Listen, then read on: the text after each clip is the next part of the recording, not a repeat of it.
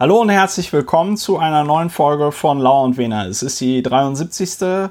Folge. Die letzte Folge äh, hörte mit einem sehr guten Jingle auf, den Ulrich und ich eingesungen haben. Wir kriegen es, äh, wir haben es jetzt gerade nicht hingekriegt, wir haben uns aber auch nicht so richtig Mühe gegeben. Lauer und Wener, der jinglelose Podcast aus Berlin. Äh, ich habe schon verraten, dass mein Podcast-Partner pandemiebedingt an einem anderen Ort Ulrich heißt. Langjährige Hörerinnen und Hörer dieser Sendung wissen, es ist kein anderer als Dr. Ulrich Wehner, Strafverteidiger in Berlin. Hallo, lieber Christopher, ich grüße dich ganz herzlich aus dem Risikogebiet. Berlin-Mitte. Ja, Inzwischen ist ganz Berlin, glaube ich, zum Risikogebiet ja. abgegradet worden. Ähm, zuvor waren es nur einzelne Bezirke. Man hatte gerätselt, äh, kurz war wohl auch mal im Gespräch, dass die Ausreise aus einzelnen Bezirken nicht gestattet sein sollte. Jedenfalls grüße ich dich. Wie früher. Du, äh, der du Publizist, Historiker, Abgeord Mitglied des Abgeordnetenhauses AD und in SPE bist. Am anderen Ende Christopher Lauer, Namenspartner von Lauer und Wehner, dem Podcast für die Pandemie dem, dem Podcast für die Pandemien, auch der Podcast gegen die Pandemie im Kopf. Ähm, wir haben traditionell und vor allen Dingen, weil wir ja auch versuchen, ein sehr äh, niederschwelliger Podcast zu sein, aber es gleichzeitig auch sehr kompakt zu machen. Ja, Ulrich, kompakt. erklär doch mal den Hörerinnen und Hörern, was machen wir eigentlich bei Lauer und Wehner? Abgesehen davon, dass wir sehr kompakt stehen, sind wir das Instrument für die Gegenwartsbewältigung, die, die, das Mittel gegen den Wahnsinn, die Pille gegen das Pech beim Denken.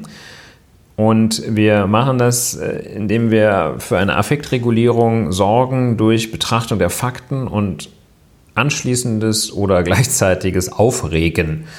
Und das braucht man, ähm, damit man nicht verrückt wird, damit man nicht auf krumme Ideen kommt, muss man diese Affekte regulieren, die sich die ganze Woche anstauen. Früher hat man sich dann einen Stammtisch gesetzt und sich besinnungslos getrunken wahrscheinlich. Und dann war auch gut, dann hatte man halt am nächsten Tag andere Probleme.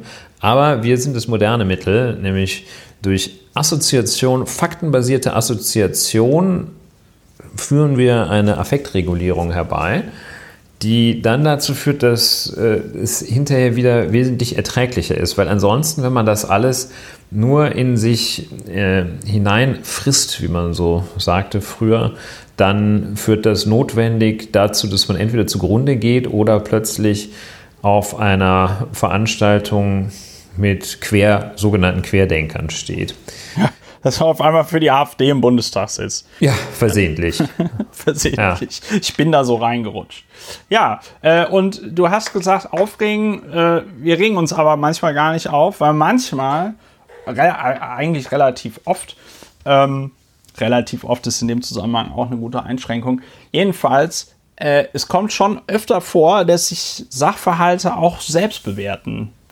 Dass die einfach so abgefahren sind oder so bescheuert, dass man da gar nichts mehr zu sagen muss.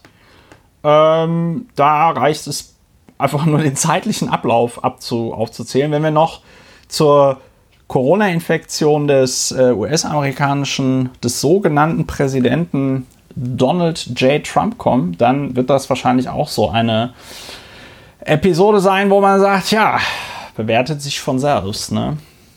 Ja, The Apprentice in the White House. Viel gelernt in the White House.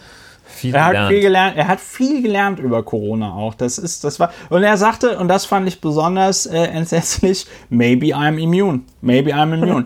Ich meine, wenn mir so wenn viel hat er wohl so, doch nicht gelernt. Wenn ich, wenn ich, wenn ich mit so Steroiden vollgepumpt werde, ähm, wenn ich mit Steroiden vollgepumpt werde bis zur Knorpelkante und also komplett äh, drupp bin, dann würde ich wahrscheinlich auch denken, Mensch, ich bin immun gegen einfach alles.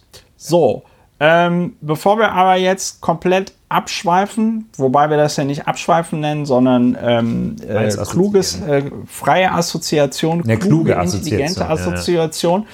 Äh, reden wir noch ganz kurz über äh, Feedback aus der Community. Wir fangen an mit einer Korrektur. Ich hatte in der letzten Folge äh, gesagt, dass diese, diese Aufkleber, wo unten Klippern steht, einfach ein verunglücktes Logo ist für also so die Parole Clip an.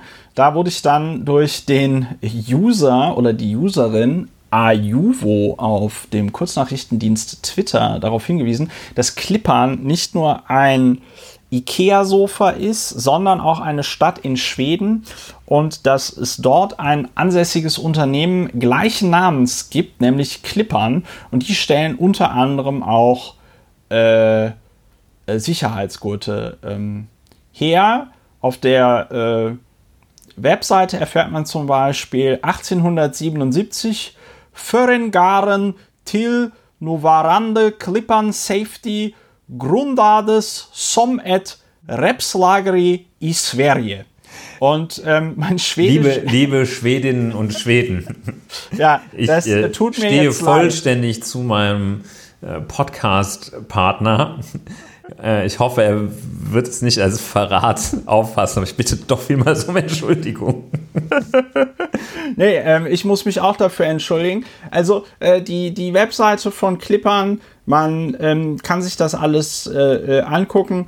Danke für den Hinweis. Es war also kein verunglückter Slogan, sondern es war tatsächlich eine Firma, die diese Dinger herstellt. So, dann hatte ich euch ja darum gebeten, wenn ihr ein iDevice habt, auf Apple Podcasts äh, mal eine Bewertung oder eine Rezension zu hinterlassen. Dem sind sehr viele nachgekommen. Ich kann gar nicht alle äh, äh, äh Rezensionen vorlesen, sondern nur die besten zum Beispiel auch eine sehr differenzierte ist super weiter so von Lauer und Wiener Fanboy. Das ist immer, wenn man Angst hat, dass die Eltern den eigenen Podcast hören und dann, ähm, äh, dann passiert sowas. Vielen Dank Oder, für diese ganz kurze, ganz kurze ja. Feedback.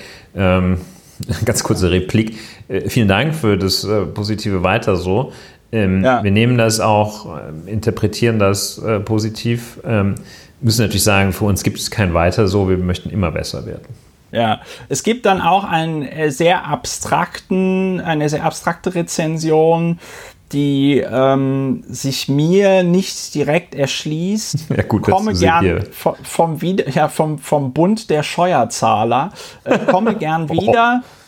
Ich habe ein Sandwich bestellt und einen Schal bekommen. Er riecht nach Eiern. Vielen Dank, komme gerne wieder. Ja, da macht er, ich weiß, ich weiß nicht, was äh, das bedeutet, aber immerhin äh, fünf Sterne. So muss Aus es welchen sein. Gründen auch immer assoziiere ich,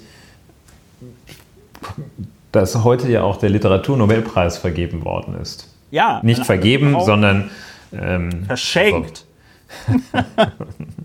äh, ja, der wird ja nicht vergeben, es wird ja nur gesagt, wer ihn bekommt. Äh, ist sozusagen designiert worden. Und ähm, ja. Luise Glück. Luise ja. Glück. Wer kennt sie nicht, so. ne? Äh, ich kenne sie nicht. Ich kenne den, die Literaturpreisträger aber auch nie. Ich habe persönlich den Eindruck, dass der Literaturnobelpreis eigentlich nur noch dafür da ist, jedes Jahr Haruki Murakami zu frustrieren, ähm, zu, zu beschämen, dass er den nicht bekommt und äh, eine andere Funktion hat der nicht. Es sei denn, man möchte nochmal so einen schönen internationalen Skandal äh, äh, verursachen und vergibt den an, wie hieß der, Handke? Handke ich, möchte, ja. ich möchte den Namen nicht erwähnen, hinterher denkt sich noch einer, Mensch, wenn ich habe diesen Namen gehört, vielleicht kaufe ich mir ein Buch von dem, das darf nicht ja. vorkommen. Der, genau, also der Name, der nicht ausgesprochen werden darf. So, aber zurück von den äh, Nobelpreisen, auf die wir gleich noch kommen, in der neuen, in der ganz, ganz neuen Kategorie, worüber wir heute nicht sprechen. Ähm, ein, auch eine also positive Rezension von äh, dem User oder der Userin Anduin. Äh, es wird immer besser und es fing schon sehr gut an. Oh. Äh, ich gebe gerne zu, nicht ganz objektiv bewerten zu können, da mir beide Moderatoren sehr sympathisch sind. Ein Versuch mm. dennoch, die Gespräche zwischen beiden erwecken großes Interesse an alltäglichen Geschehnissen und Ereignissen, die gegebenenfalls an einem vorbeifliegen die gegebenenfalls an einem vorbeifliegen. Bei allem Humor gelingt es ihnen, die entsprechende Ernsthaftigkeit eines Themas darzulegen und diese respektvoll zu behandeln und einen gesellschaftlichen Relevanz zuzuordnen. Dabei unterstützt ihre von mir so wahrgenommene hohe Integrität. das wurde mir auch lange nicht mehr gesagt. Die erfolgreiche Umsetzung ihres Labels, erst die Fakten, dann die Meinung. Wobei besonders hervorzuheben ist, dass eben faktenorientiert diskutiert, bewertet und dargestellt wird. Meinen großen Respekt vor ihrem Engagement und die leidenschaftliche Bitte fortzufahren und sich treu zu bleiben. PS, es fehlen Gäste, insbesondere Vertreterinnen des weiblichen Geschlechts. Ja, das stimmt. Stimmt alles. Das stimmt. Das mit der, mit der, mit der Frau wurde auch noch in einer anderen Rezension äh, ähm, kritisiert. Ich gebe gerne zu, wir hatten ja früher mal weibliche Gäste. Das scheiterte so ein bisschen daran, dass es natürlich mit ähm, je mehr Personen an so einem Podcast teilnehmen, desto mehr, ähm, desto schwieriger wird es, einen Termin zu finden. Aber da ist natürlich keine wirklich gute Ausrede. Ja, ähm, weiß nicht, ob du noch was dazu sagen wolltest. Ja, ähm, wir sind, ich habe ja auch immer aufgerufen, dass wir für viele Fragen psychotherapeutische Unterstützung benötigen. Und es wäre ja. ganz gut, wenn wir das mal mit, muss jetzt nicht unbedingt tiefenpsychologisch fundiert sein, aber so ein etwas therapeutischer Ansatz wäre für das ein oder andere Geschehnis, nicht, nicht, nicht um es zu therapieren, sondern um es vielleicht erstmal zu explorieren und zu erklären, äh, ja. zu diagnostizieren. Ja, das wäre schön. Also ähm, das nicht, wäre schön. Bei, äh, dabei, das, das wäre natürlich ideal, wenn das, äh, wenn, wenn äh, das durch obendrein durch eine Frau geleistet werden könnte, dann hätten wir, ja, würden wir uns gleich um, um, um viele Schritte verbessern. Ja, das ist korrekt einfach an Kontakt und Wena äh, äh, schreiben. Die E-Mail-Adresse steht auch im, äh, auf der Webseite www.lauerundwena.de. Ja, an, wenn ihr äh, auch. Vielleicht mit dem Stichwort Casting-Abteilung, sonst kommen wir da durch. Genau, mit dem Stichwort Casting, sonst bei den ganzen E-Mails, die uns jeden Tag erreichen, kommen wir sonst gar nicht mehr äh, klar. So, ähm, das heißt, wenn ihr auch ein Feedback abgeben wollt und zum Beispiel über ein iDevice äh, verfügt, dann schreibt doch einfach eine Rezension auf Apple Podcasts. Und vielleicht wird sie hier äh, vorgelesen. Gerne auch konstruktive Kritik. Ähm, aber alles in Maßen, weil irgendwann, wir können diesen, diesen Podcast auch nicht komplett anders machen. Äh, ein schöne, eine schöne. Derzeit ähm, nicht. Derzeit nicht. Äh, die, eine schöne Rezension war auch noch äh, vom User oder der Userin Tandaradai wie Lage der Nation, aber sexuell erregend. Da hat jemand genau hingehört. Wir sind nämlich auch unter anderem Deutschlands bester Sex-Podcast. Äh, das wissen langjährige Hörerinnen und Hörer. So, dann ähm, hätten wir das heute geklärt. Wir haben eine neue Kategorie, haben äh, Ulrich und ich im Vorgespräch dieses Podcasts festgestellt, weil es immer so Themen gibt, die dann gerade so virulent sind, aber über die man gar nicht so richtig reden kann kann. Entweder, weil das Thema sehr komplex ist und wir sind ja ein sehr kompakter Podcast und dann fehlt die Zeit, das alles in seiner Ausführlichkeit zu beschreiben, oder weil die Themen so doof sind, dass man sie am besten noch nicht mal erwähnt. Das Thema, über das wir heute nicht reden werden, und das, ähm, da wurden wir auch äh, auf, auf dem Kurznachrichtendienst Twitter darauf hingewiesen, wir haben ja auch einen Account, Lauer und Wiener. Äh, da frage ich ja dann immer Leute, neue Folge wird aufgenommen, was sind so Themen, die euch im Moment bewegen? Und da kam eine Antwort, es gab, es wurde wohl gestern, dazu muss man sagen, heute, als diese, wenn diese Sendung aufgezeichnet wird, ist der 8. Oktober, also gestern am 7. Oktober, gab es eine Markus Lanz Folge, da saß eine sehr groteske Frau, die anscheinend bei den Republikanern abroad ist, also die Auslandsrepublikanerin, also US-Republikaner, die Partei.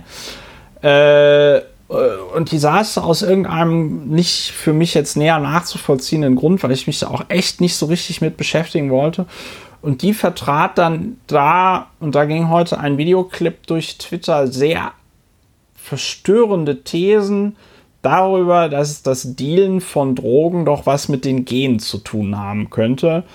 Äh, ich wiederhole das jetzt nicht in seiner absoluten Bescheuertheit, was sie dort gesagt hat, aber es ging so in die Richtung. Da haben sich heute alle drüber aufgeregt. Da reden wir aber heute nicht mehr äh, drüber, weil was soll man dazu sagen, außer es ist total bescheuert, es bewertet sich selbst und kein Applaus für Scheiße. Ja, also, denn, um das nochmal deutlich zu machen, die Rubrik heißt, worüber wir nicht reden. Sie ist äh, unserem großen Vorbild Paul Watzlawick gewidmet. Und ja. ja, worüber wir nicht reden, da reden wir nicht drüber. Wir reden auch nicht über die Fliege, äh, die heroische ein, All-American Hero Fliege, The Fly. Ja eine atomgetriebene Fliege, die sich in dem äh, mit einer Mischung aus Beton, äh, Gelatine und wahrscheinlich Schuhcreme am Kopf festgemachten Haupthaar von äh, Mike Pence, Vice President of the United States of America, Mike ah. Pence während dieses Interviews festgesetzt hat. Ja. ja, reden wir auch nicht weiter drüber. Ja, aber gut, aber in dem Zusammenhang, wo wir nicht darüber reden, ähm, ist es noch ein interessanter Hinweis von einem Twitterer. Ich werde es hoffentlich verlinken, wenn ich dran denke, beim morgigen Schnitt. Ein, ein Twitter-User wies darauf noch hin, dass das in der arabischen, in der mittelalterlichen arabischen Literatur ähm, ist eine störende Fliege im Gesicht eines meistens dann Antagonisten ähm, äh, Äh, ich lese das jetzt mal einfach vor. The annoying fly appears in medieval Arabic literature when caliphs and kings found the tiny creature irritating. They asked wise men why God created the tiny annoying fly. The wise would respond to humiliate tyrants. Ja, so. Ähm, das heißt, äh, ja, dann hätten wir das auch noch geklärt. Und worüber wir nicht reden, worüber ich aber gerne geredet hätte, ich kapiere es aber das, noch immer das nicht. Ist, ja, okay, das aber nicht, also diese Rubrik, Entschuldigung, wenn ich da einhake, ja. diese Rubrik ähm, ist eigentlich ähm, dem den Phänomenen gewidmet, die man noch nicht mal ignorieren sollte. Und also zum Beispiel, wenn man ja. etwas nicht versteht, das ist eigentlich keine ausreichende oder nicht die richtige Qualifikation, um die in die Rubrik, worüber wir nicht reden, zu kommen. Gut, dann formuliere ich das anders. Ich habe mich sehr gefreut, dass äh, Emmanuel Charpentier und Jennifer A. Dudna äh, den Chemie-Nobelpreis bekommen haben für die von ihnen entwickelte CRISPR-Cas9 Methode, mit denen man äh, Gene editieren kann.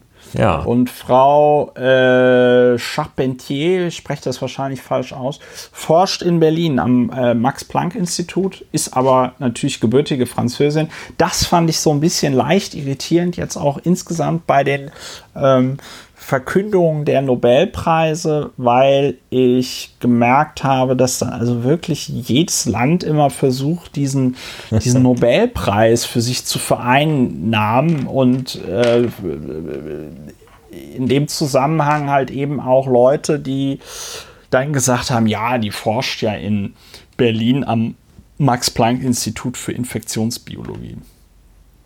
Ja. Ja. So, ja, worüber wir nicht reden. Gibt es noch irgendwas, worüber wir nicht reden? Jetzt können wir immer dieses ganz harte nicht drüber reden. Das, das machen wir jetzt eine Minute lang. Ja, Schweigeminute. Das freut die Hörerinnen ja, und Hörer. Äh, nee, das machen wir, äh, das machen wir nicht. Nein, wir reden, äh, reden auch nicht über Frau Maischberger. Ich suche gerade den Titel. Äh, der den Sendung. Titel, oder? der ist aber jetzt wieder äh, zurückgeschnitten, äh, also gestutzt. Der Titel der Cancel Sendung. Culture. Äh? Ja, der hat sich selbst gecancelt. Jedenfalls war an vielen Stellen zu sehen, dass da so die Überschrift dieser Sendung war, ist Corona doch nicht so schlimm, so diese Tendenz. Reden wir auch nicht drüber. Reden wir nicht drüber. Reden wir nicht drüber. Machen wir nicht. Ich, aber ich finde super, dass da jetzt irgendwie Bernhard Hoeker über ähm, mit anderen Leuten über, äh, über Dings redet. Über. über Corona und die USA. Das ist super. Ach, die Sendung war schon gestern. Ja, schön, Frau Maischberger. Toll. So, ähm. Ja, dann, reden wir nicht drüber. Reden wir nicht drüber. So, äh, dann der kurze Lieblingshinweis: Man kann diesen Podcast finanziell unterstützen. Ich würde mich freuen, wenn ihr es einfach macht, weil wenn ihr es nicht macht, kommt irgendwann tatsächlich die Paywall. Dann sage ich, Bums, das ist mir alles zu doof. Dann wird das hier vernagelt und verrammelt und dann können das nur noch zahlende Mitglieder hören. Und das fände ich schade. Also äh, macht einfach äh, einen Dauerauftrag. Die Kontodaten stehen auf der Webseite. Ähm, oder PayPal. Wir empfehlen 5 Euro im Monat. Wenn ihr Susanne Klatten seid, gerne mehr. Oder einfach ein Scheinchen in den Umschlag. Genau, Cash im Koffer nehmen wir auch. Ne? Äh, einfach Bescheid sagen, wann und wo wir die Übergabe machen. Wir versteuern das natürlich alles ordentlich.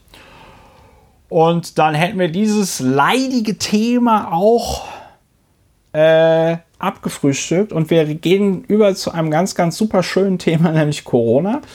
Ähm, da haben wir nämlich die Situation in Berlin, dass die 7-Tage-Inzidenz, also die Inzidenz. Und in Wuppertal. Ja, den zwei Metropolen. Den zwei deutschen Metropolen, Wuppertal und die nicht ganz so bekannte Metropole Berlin. Äh, ist der sieben die 7-Tage-Inzidenz, also wie viele Leute pro 100.000 sind an Corona erkrankt, äh, ist jetzt bei 52,8 und Berlin hat so eine äh, Corona-Ampel und deswegen ist die Corona-Ampel in diesem Bereich rot. Äh, Spitzenreiter sind die Bezirke Neukölln mit äh, 114 äh, pro 100.000 Einwohnern. Danach kommt Berlin Mitte mit 78,3 pro 100.000.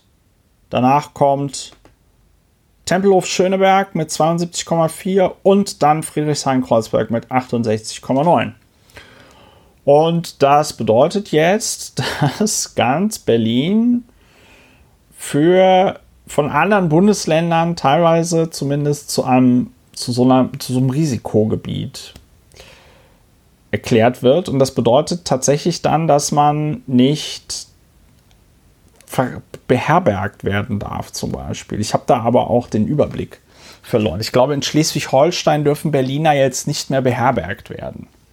Ja, ich äh, glaube sogar noch, dass sich das über Schleswig-Holstein hinaus erstreckt, tatsächlich auf äh, viele andere Bundesländer, in denen dann eine Beherbergung in Hotelbetrieben und auch Ferienwohnungen nur dann erlaubt sein soll, wenn ein positiver, hätte jetzt fast gesagt, wenn ein negativer äh, Test auf Corona äh, äh, vorgelegt wird.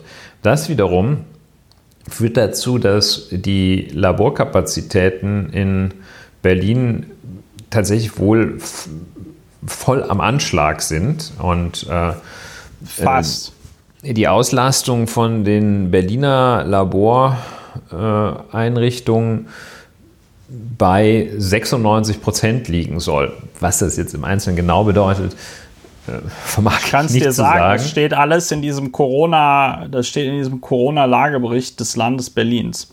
Also konkret bedeutet das, dass in der Kalenderwoche 40, das äh, war wahrscheinlich letzte Woche, ne? Ich muss in den Kalender gucken. Ich merke mir das ja nicht, welche Kalenderwoche wir haben. Ja, das war letzte Woche. Letzte Woche wurden in Berlin 54.309 Tests gemacht. Und wir haben äh, eine Testkapazität letzte Woche gehabt von 60.874 Tests, die gemacht hätten werden können.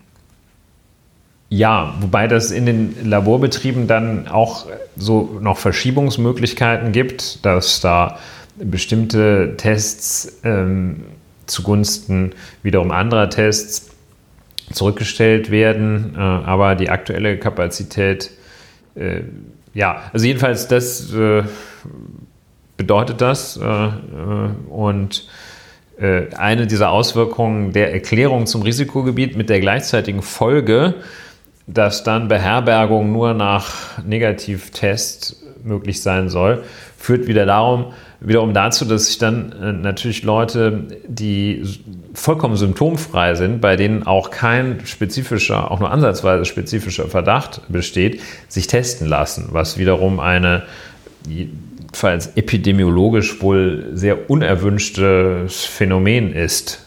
Denn die Testkapazitäten sollen schon für Leute, die einem bestimmten Risiko ausgesetzt waren oder gar Symptome zeigen, vorbehalten bleiben. Und das ist wohl eine Regelung wird kritisiert. Ähm, ja, Risikogebiet. Es war ja kurz, ich hatte es auch schon kurz angesprochen, es war ja auch kurz im Gespräch, dass dann als äh, zunächst einzelne Bezirke unserer wunderschönen Hauptstadt ähm, nach der Definition Risikogebiete geworden waren, war kurz im Gespräch, wurde erwogen, ob man dann auch von einem Bezirk zum anderen reisen durfte, also reisen vor allem, ne? also ja. sich, äh, aus einem Bezirk, aus einem Risikobezirk in einen Nicht-Risikobezirk begeben durfte. Das hätte bei mir mit Mitte und Charlottenburg hätte es da also möglicherweise Einreise, Probleme gegeben. Einreisebeschränkungen nach äh, bitte kalkulieren Sie eine, eine längere Wartezeit bei der Einreise nach Charlottenburg ein. Und äh, ja, das ist äh, in der Tat ein Phänomen. Und es ist auch sehr sprunghaft, also jedenfalls gefühlt sprunghaft angestiegen von. Es ist äh, in Berlin ist es komplett explodiert. Du kannst dich daran erinnern, letzte Woche haben wir ja auch über die Corona-Zahlen gepodcastet. Da waren es noch 248. Ja. Äh, neue äh, äh, Ansteckungen oder 288. Ich will mich da jetzt nicht zu sehr drauf festlegen. Ähm, aber es waren war deutlich weniger. Ne? 288 Neuinfektionen. Das heißt, es hat sich innerhalb von einer Woche haben sich die Neuinfektionen fast verdoppelt. Das ist nicht gut. Ja. Wenn sich das, Aber das mehrfach wir, verdoppelt, wird es äh, ja, ja, exponentiell. ja, ja. Äh, das ist, ich meine, das ist natürlich jetzt hier auch, da werden jetzt die Hörerinnen und Hörer sich auch denken, ja, warum reden sie darüber? Ähm, wir wissen das alle doch schon. Äh, ich habe ja noch immer die Hoffnung, dass es zumindest einige Leute gibt, die wir davon überzeugen können, wie ernst die Lage ist. Und ähm, es gibt ja tatsächlich ein Weg, wie man das relativ gut mit den Infektionen eindämmen kann. Und zwar, indem alle konsequent Maske tragen. Äh, und dafür mache ich hier an dieser Stelle nochmal Werbung. Weil was anderes kann man dazu auch nicht sagen. Ne? Also äh, deutschlandweit gab es jetzt 4000 Neuinfektionen. Äh, der Leiter des Robert Koch Instituts hat heute in einer Pressekonferenz auch nochmal gesagt, dass es also es droht, dass das alles irgendwie komplett außer, aus dem Ruder läuft und man dann nicht mehr in der Lage ist, Infektionsketten nachzuvollziehen. Und wenn das der Fall ist, das sage ich jetzt, dann kriegen wir das, was äh, andere Länder, die jetzt gerade ihre zweite Welle haben, schon haben, nämlich dann kriegen wir nämlich nochmal einen Lockdown. Und zwar einen, der meiner Meinung nach dann auch nochmal schärfer wird als der erste.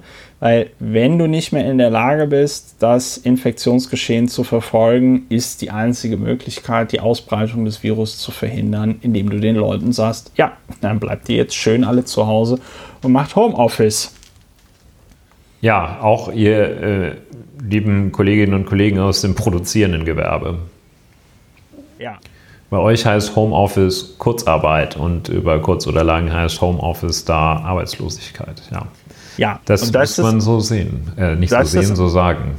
Das ist alles nicht besonders schön und äh, vor diesem Hintergrund ja, bleibt mir nur der Appell, dem du dich wahrscheinlich auch anschließt. Leute, tragt Masken und lasst das, und das muss ich jetzt wirklich nochmal sagen, weil man ja anscheinend auch in Berlin vor allen Dingen so Familienfeiern identifiziert als Ursache. Familienfeiern und illegale Partys.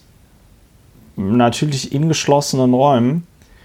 Was ja jetzt auch dazu geführt hat, dass das Land Berlin seine Corona-Verordnung nochmal verschärft hat und ab Samstag die äh, also Familienfeiern mit mehr als zehn Personen verboten sind. Äh, Leute, lasst es einfach. Weil ja. da, weil, da, da weiß ich halt tatsächlich auch aus dem Freundes- und Bekanntenkreis, es machen die Leute halt dann eben doch. Das ist genau wie du das letzte Woche gesagt hast, die Tante oder die Oma, die man irgendwie seit 30 Jahren nicht mehr gesehen hat und dann so einmal ist keinmal, ach, wir werden das schon nicht kriegen, ja. Und dann, bums, sind auf einmal alle angesteckt. Und also mir persönlich fehlt komplett das Verständnis für Leute, die in diesem Jahr Familienfeiern machen. Ich check's nicht. Ich check's nicht. Ich würde sogar, wenn jetzt, weiß ich nicht, ein naher Verwandter von mir irgendwie stirbt, würde ich sagen, okay, Leute, äh, Beerdigung im super kleinsten Familienkreis und dann machen wir noch mal eine ordentliche Trauerfeier, wenn der ganze Bums vorbei ist. Ja? Ich, ich, ich, ich checke es, ich checke es nicht, was da in Leuten vorgeht, was deren Bedürfnis ist während einer solchen Pandemie mit einer potenziell tödlichen Krankheit, mit einer Krankheit, die unfassbare Nebenwirkungen, Nachwirkungen hat, ja, dass man da sagt, oh ja, jetzt feiere ich meinen, weiß ich nicht, 32. Geburtstag oder so. Ich check's nicht. Es will nicht in meinen Kopf. Ja. Jetzt habe ich mich aufgeregt. Schön. Ja, ich äh, äh, kann dazu sagen, dass äh, sich auch nichts geändert hat an der Einschätzung, dass es äh, nicht für einen Akt heroischer Freiheitsliebe anzusehen ist, sich gegen einen Mund-Nasenschutz, Vulgo-Maske zu wenden. Das ist schon deshalb keine heroische Angelegenheit und kein Freiheitskampf, weil ähm, evidentermaßen die Einschränkung sehr gering ist und jedenfalls die Chance, die damit verbunden ist, sehr, sehr hoch ist und es insofern an der Verhältnismäßigkeit tatsächlich keinen Zweifel geben kann. Äh, der Verhältnismäßigkeit einer weitgehenden Maskenpflicht. Und es gibt, wenn man sich schon für Freiheit interessiert, gibt es gerade so im Denken und äh, in der Entwicklung von Ideen und im Alltag gibt es so viele Anwendungsfelder für das Prinzip Freiheit, dass man sich vielleicht äh, nicht der Illusion hingibt, der Kampf gegen, der sogenannte Kampf gegen den Mund die Mund-Nasen-Bedeckung sei ein irgendwie gearteter Freiheitskampf. Ich denke da an eine Partei äh, im Deutschen Bundestag vertreten zu unserem größten Bedauern, die glaubt da jetzt ein, ein voll das Thema identifiziert Showboxen, einen Schaukampf veranstalten zu müssen zu der Frage, ob man so eine äh, so, so eine ein, ein Messklein sich äh, aufs Gesicht setzt oder nicht. Das ist einfach nicht, das ist einfach keine Frage. Ja. Also wir und, und, sprechen äh, uns äh, mit vollster Überzeugung dafür aus, wirklich alles, was geschieht, kritisch zu hinterfragen. Aber dann bitte auch, äh, möge man noch zum Ergebnis kommen, wenn wo nichts ist, da ist halt nichts. Und ja. da ist nichts im Sinne von, da droht wirklich gar nichts. Ganz im Gegenteil, es gibt nur Chancen. Ja, ja so viel äh, dazu. Äh, da, aber, aber das mit dem Bundestag, gut, dass du ihn erwähnt hast, in dem herrscht nämlich auch seit dieser Woche Maskenpflicht, was mich doch sehr verwundert hat dass dort nicht mit gutem Beispiel vorangegangen wird. Es wundert mich ohnehin, dass in den deutschen Parlamenten keine, äh, keine Plexiglasscheiben und so aufgebaut werden. Ähm, Österreich, der Nationalrat hat das, Berliner Abgeordnetenhaus, Deutscher Bundestag hat das nicht. Und da geht es bei, da geht es auch mir persönlich gar nicht so sehr um die Frage, ob das jetzt in dem konkreten Fall in diesem Plenarsaal was bringt Wobei sich die Leute vom äh, Plenardienst wahrscheinlich schon äh, darüber freuen, wenn ihnen nicht in den Nacken gespuckt wird von einem potenziell Corona-Erkrankten, sondern da geht es in meinen Augen auch äh, um Symbolwirkung, nämlich dass da Leute eben ihre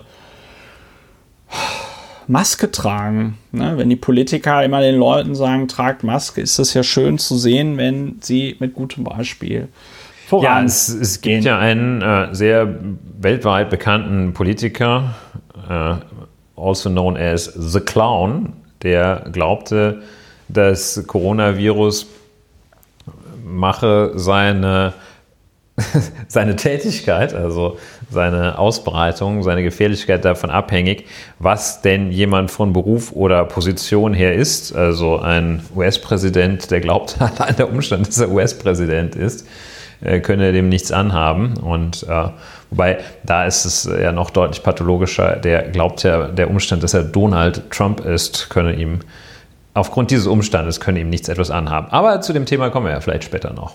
Zu dem Thema kommen wir vielleicht später noch. Wir sind ein sehr kompakter Podcast auch heute wieder, deswegen müssen wir das Thema verlassen und können an dieser Stelle nur noch mal sagen, Leute, keine Familienfeiern, haltet einfach mal die Füße still, tragt eine Maske und Ulrich, wie lange dauert der ganze Bums noch? So lange, bis ein Impfstoff da ist und alle geimpft sind. Und es wird leider, leider, leider, schade Propade, wahrscheinlich noch bis Ende 2021 dauern, bis es dann alles so ist, dass wir wieder.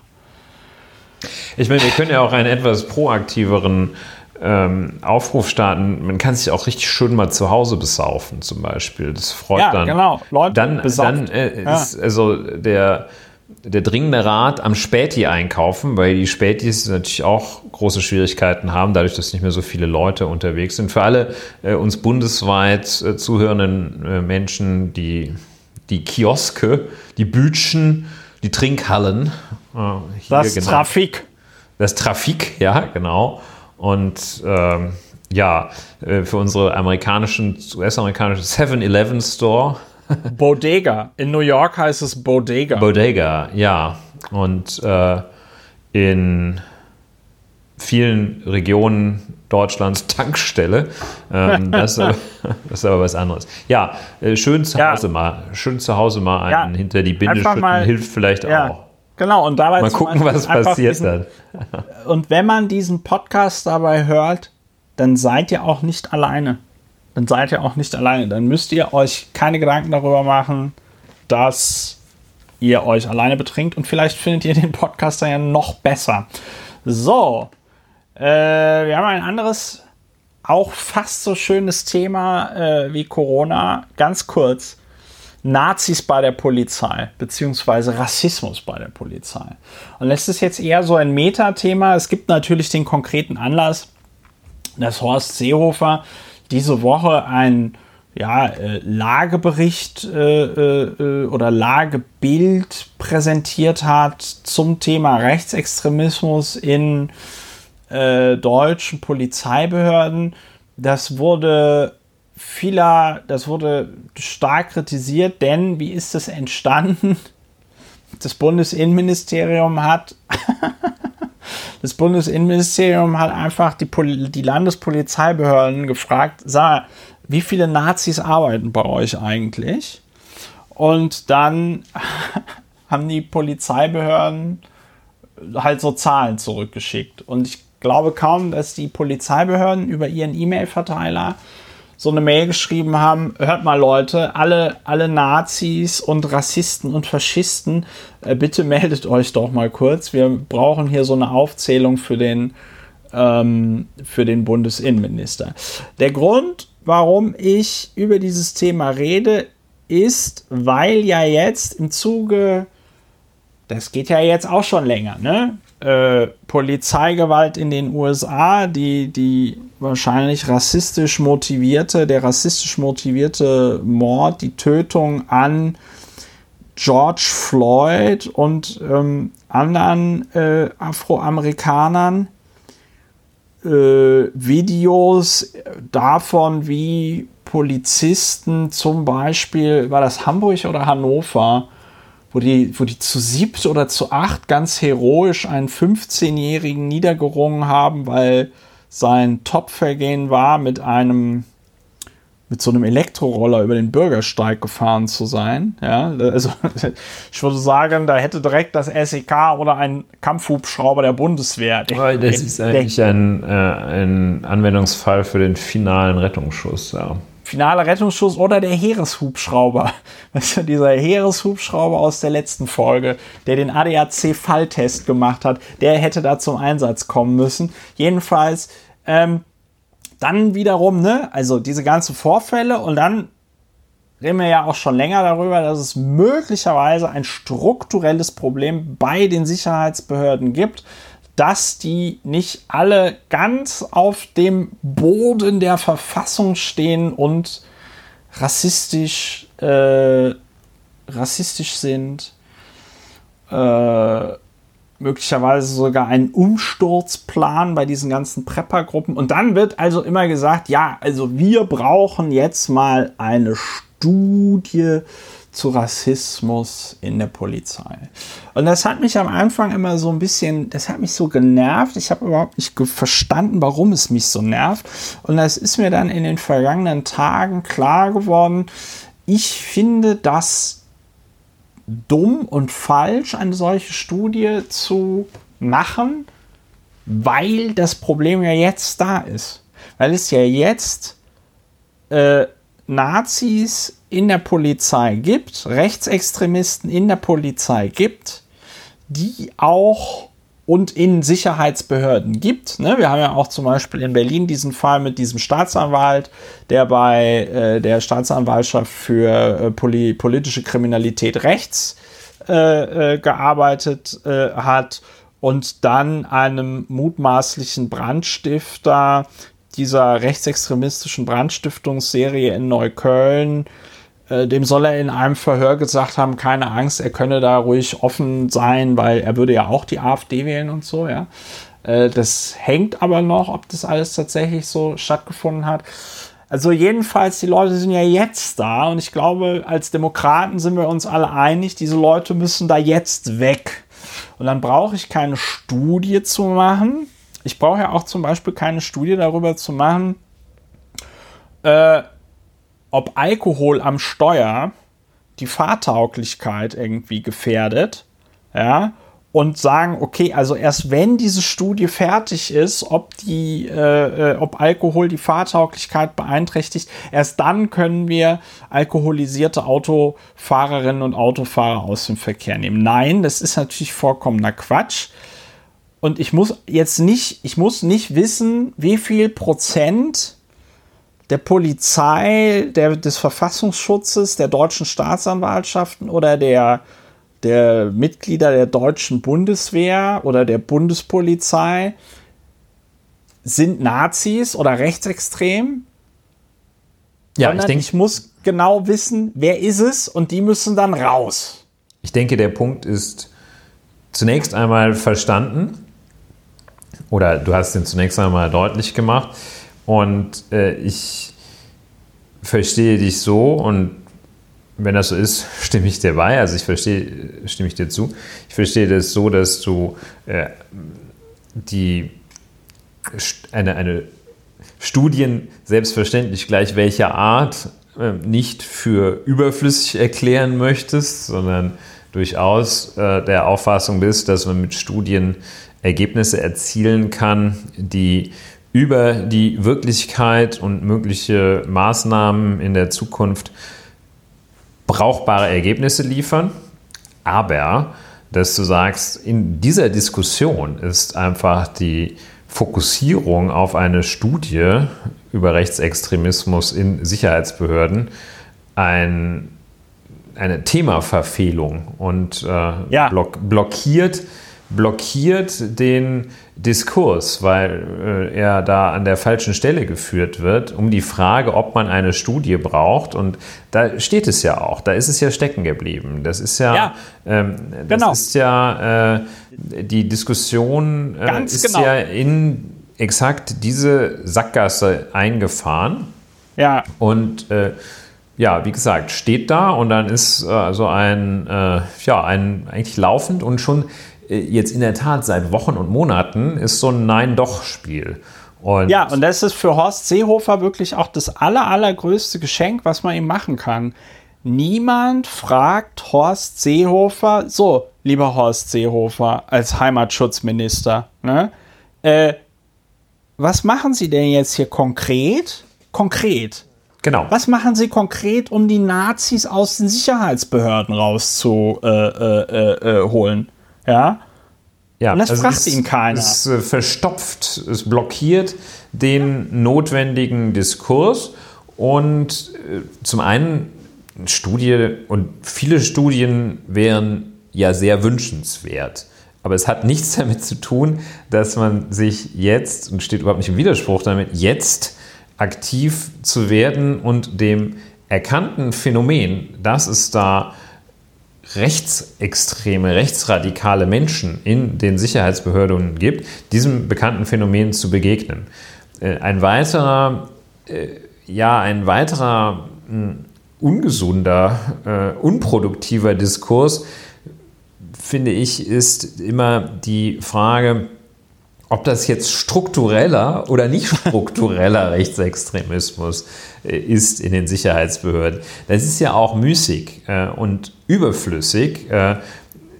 Also ist vor allem eine, eine zirkuläre, also eigentlich eine so, eine so eine hermeneutische Diskussion, weil ja, man definiert das und dann guckt man, ob es vorliegt und äh, beides ist noch nicht geschehen, weil niemand weiß, was ist denn eigentlich struktureller Rassismus oder struktureller Rechtsradikalismus im Gegensatz zu äh, zum Beispiel nur verbreitetem oder mittelmäßig verbreiteten oder ein bisschen verbreiteten Rassismus.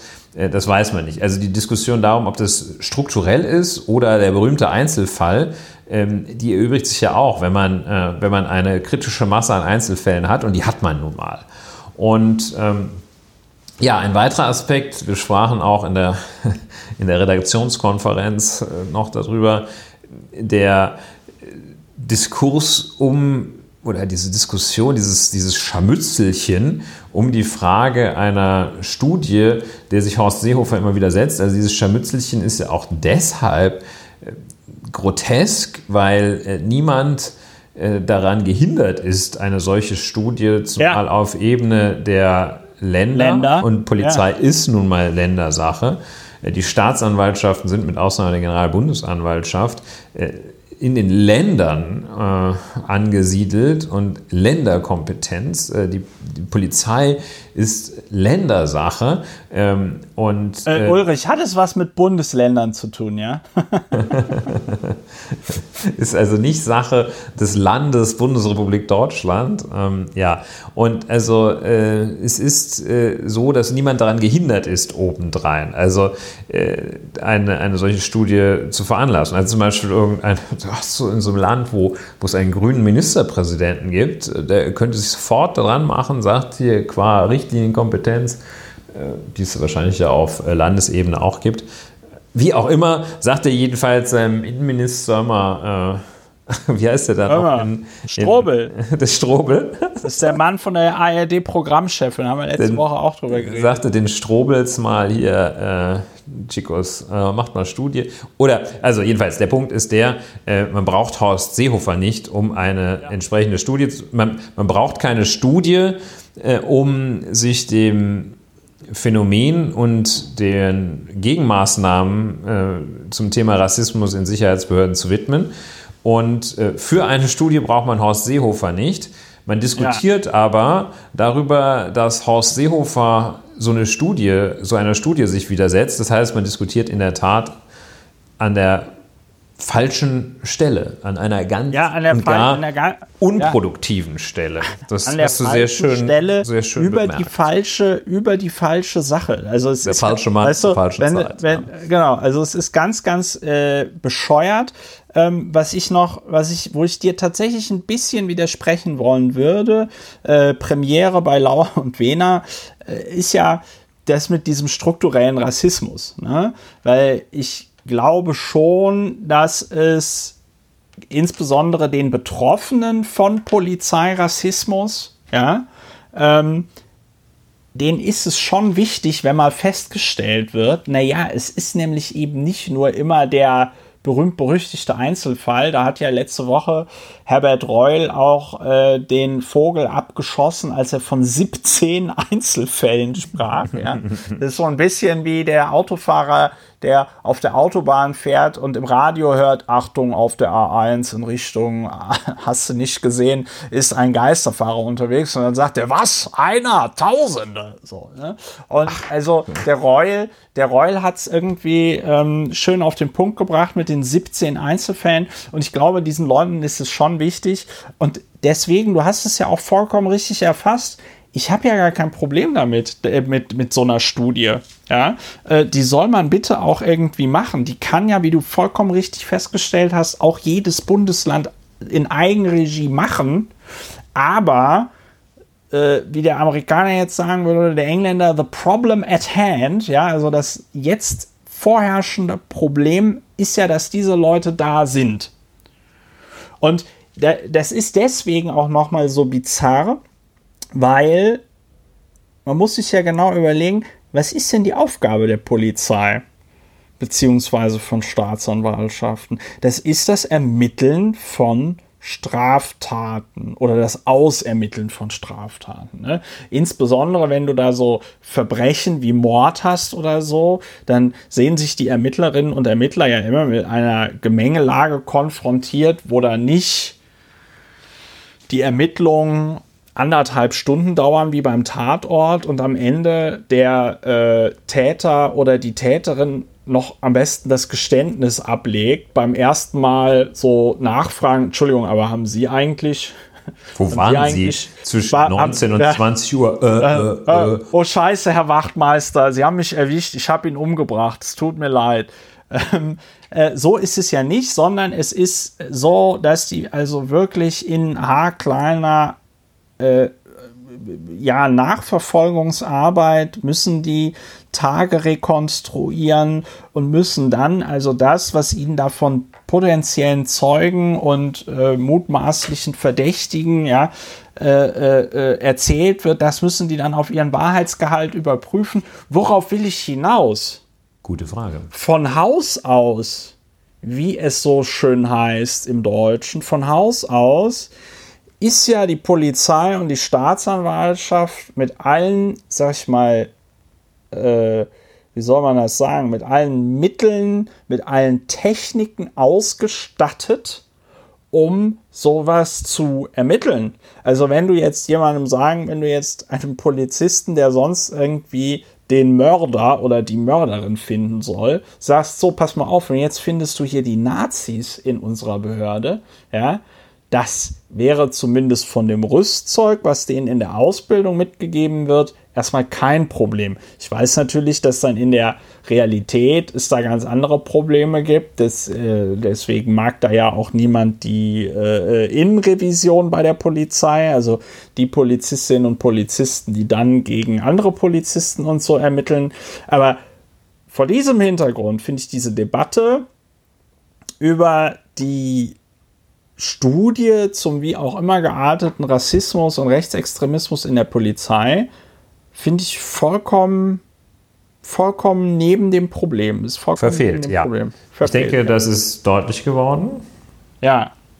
Und ja, äh, ist, ich überlege, ob ich jetzt nochmal das Gleiche auf andere Weise sage. Ja, ja sagst du einfach.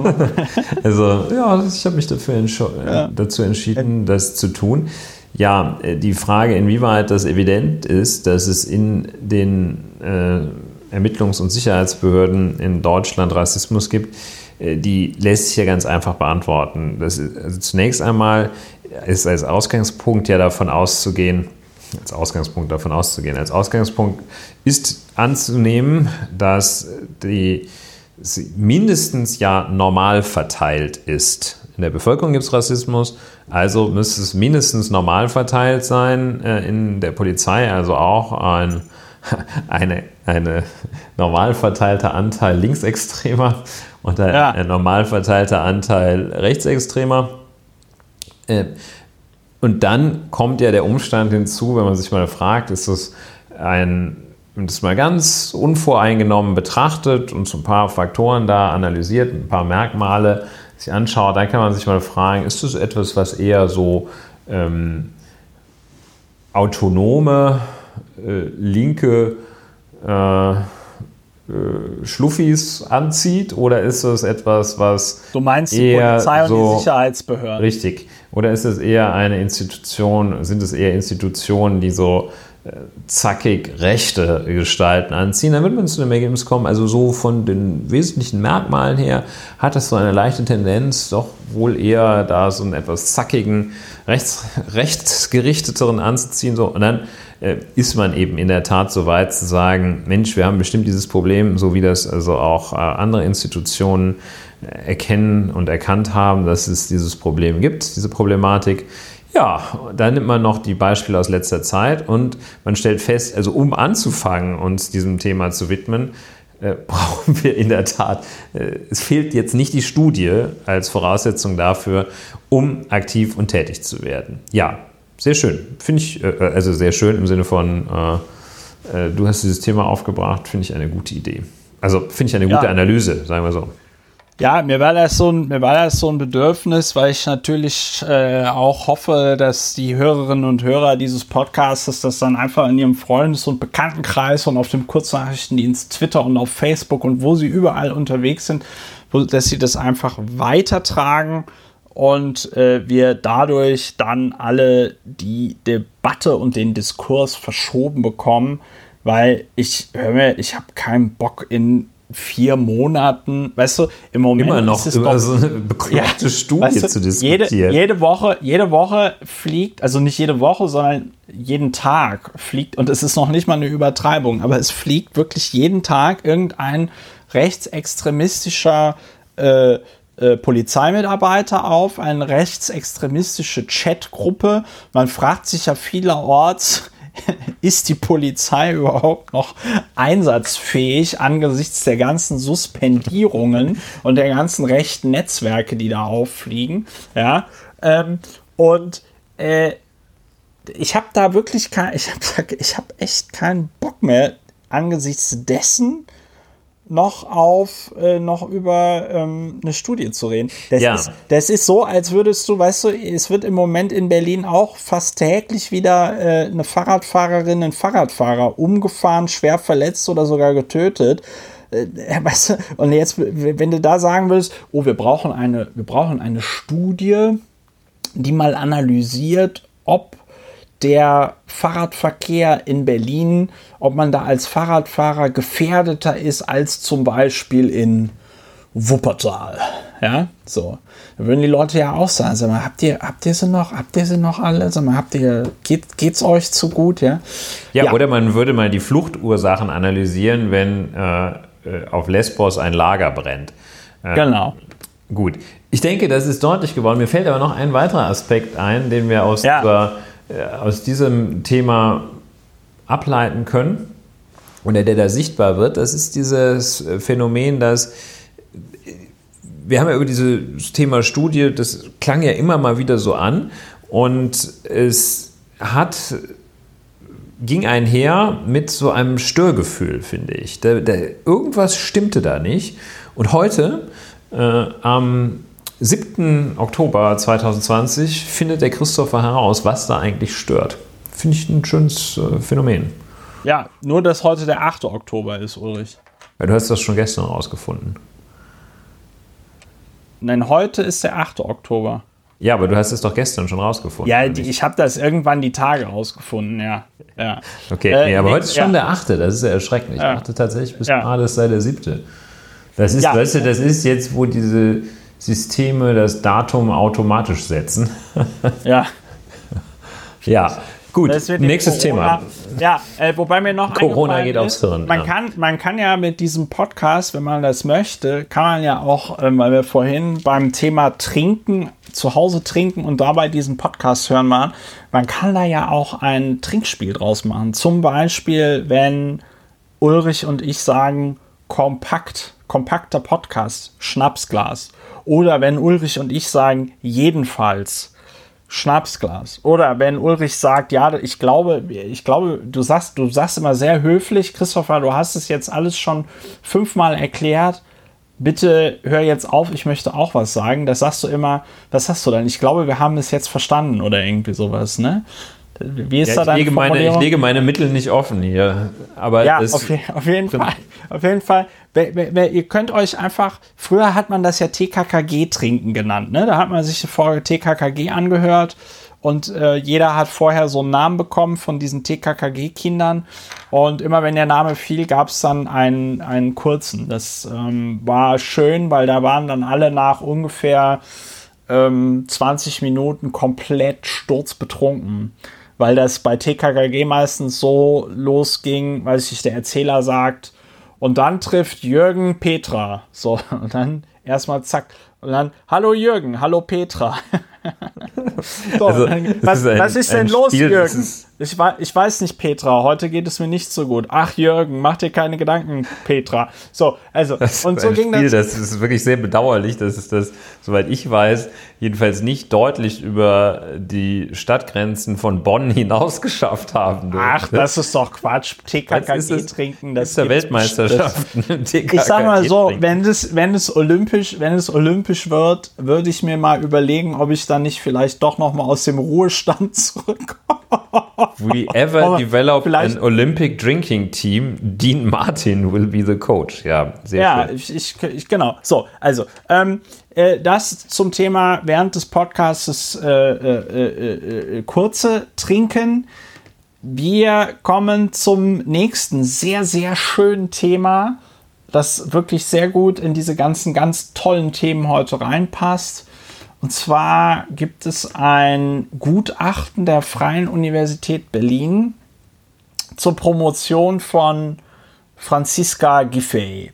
Franziska Giffey, die Jüngeren von euch werden es nicht mehr wissen, aber es gibt eine Partei, Sozialdemokratische Partei Deutschlands, und sie möchte bei der Abgeordnetenhauswahl 2021 wieder die regierende Bürgermeisterin stellen und die wie auch immer gearteten Parteiklüngeleien in der Berliner SPD haben also jetzt festgelegt, schon vor längerer Zeit, Franziska Giffey, die soll das machen.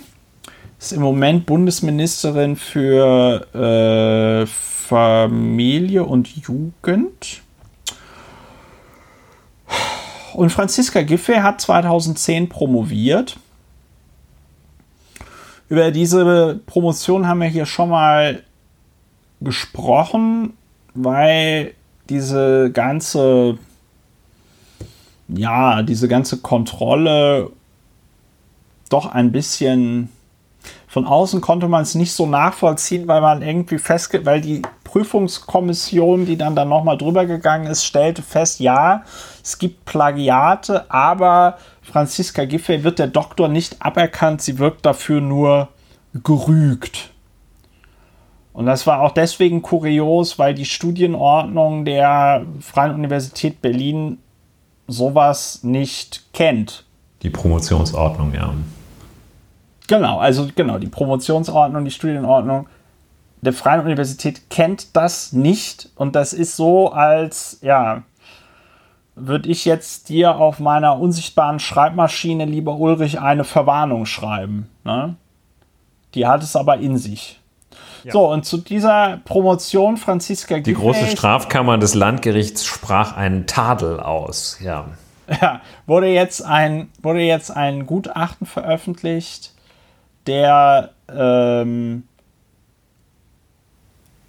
wurde ein Gutachten veröffentlicht, ein geha bisher geheimes Gutachten der FU Berlin und sie hat halt an äh, 27 Stellen getäuscht also es, äh, das Gutachten kommt zu dem Ergebnis, es handelte sich um eine objektive Täuschung.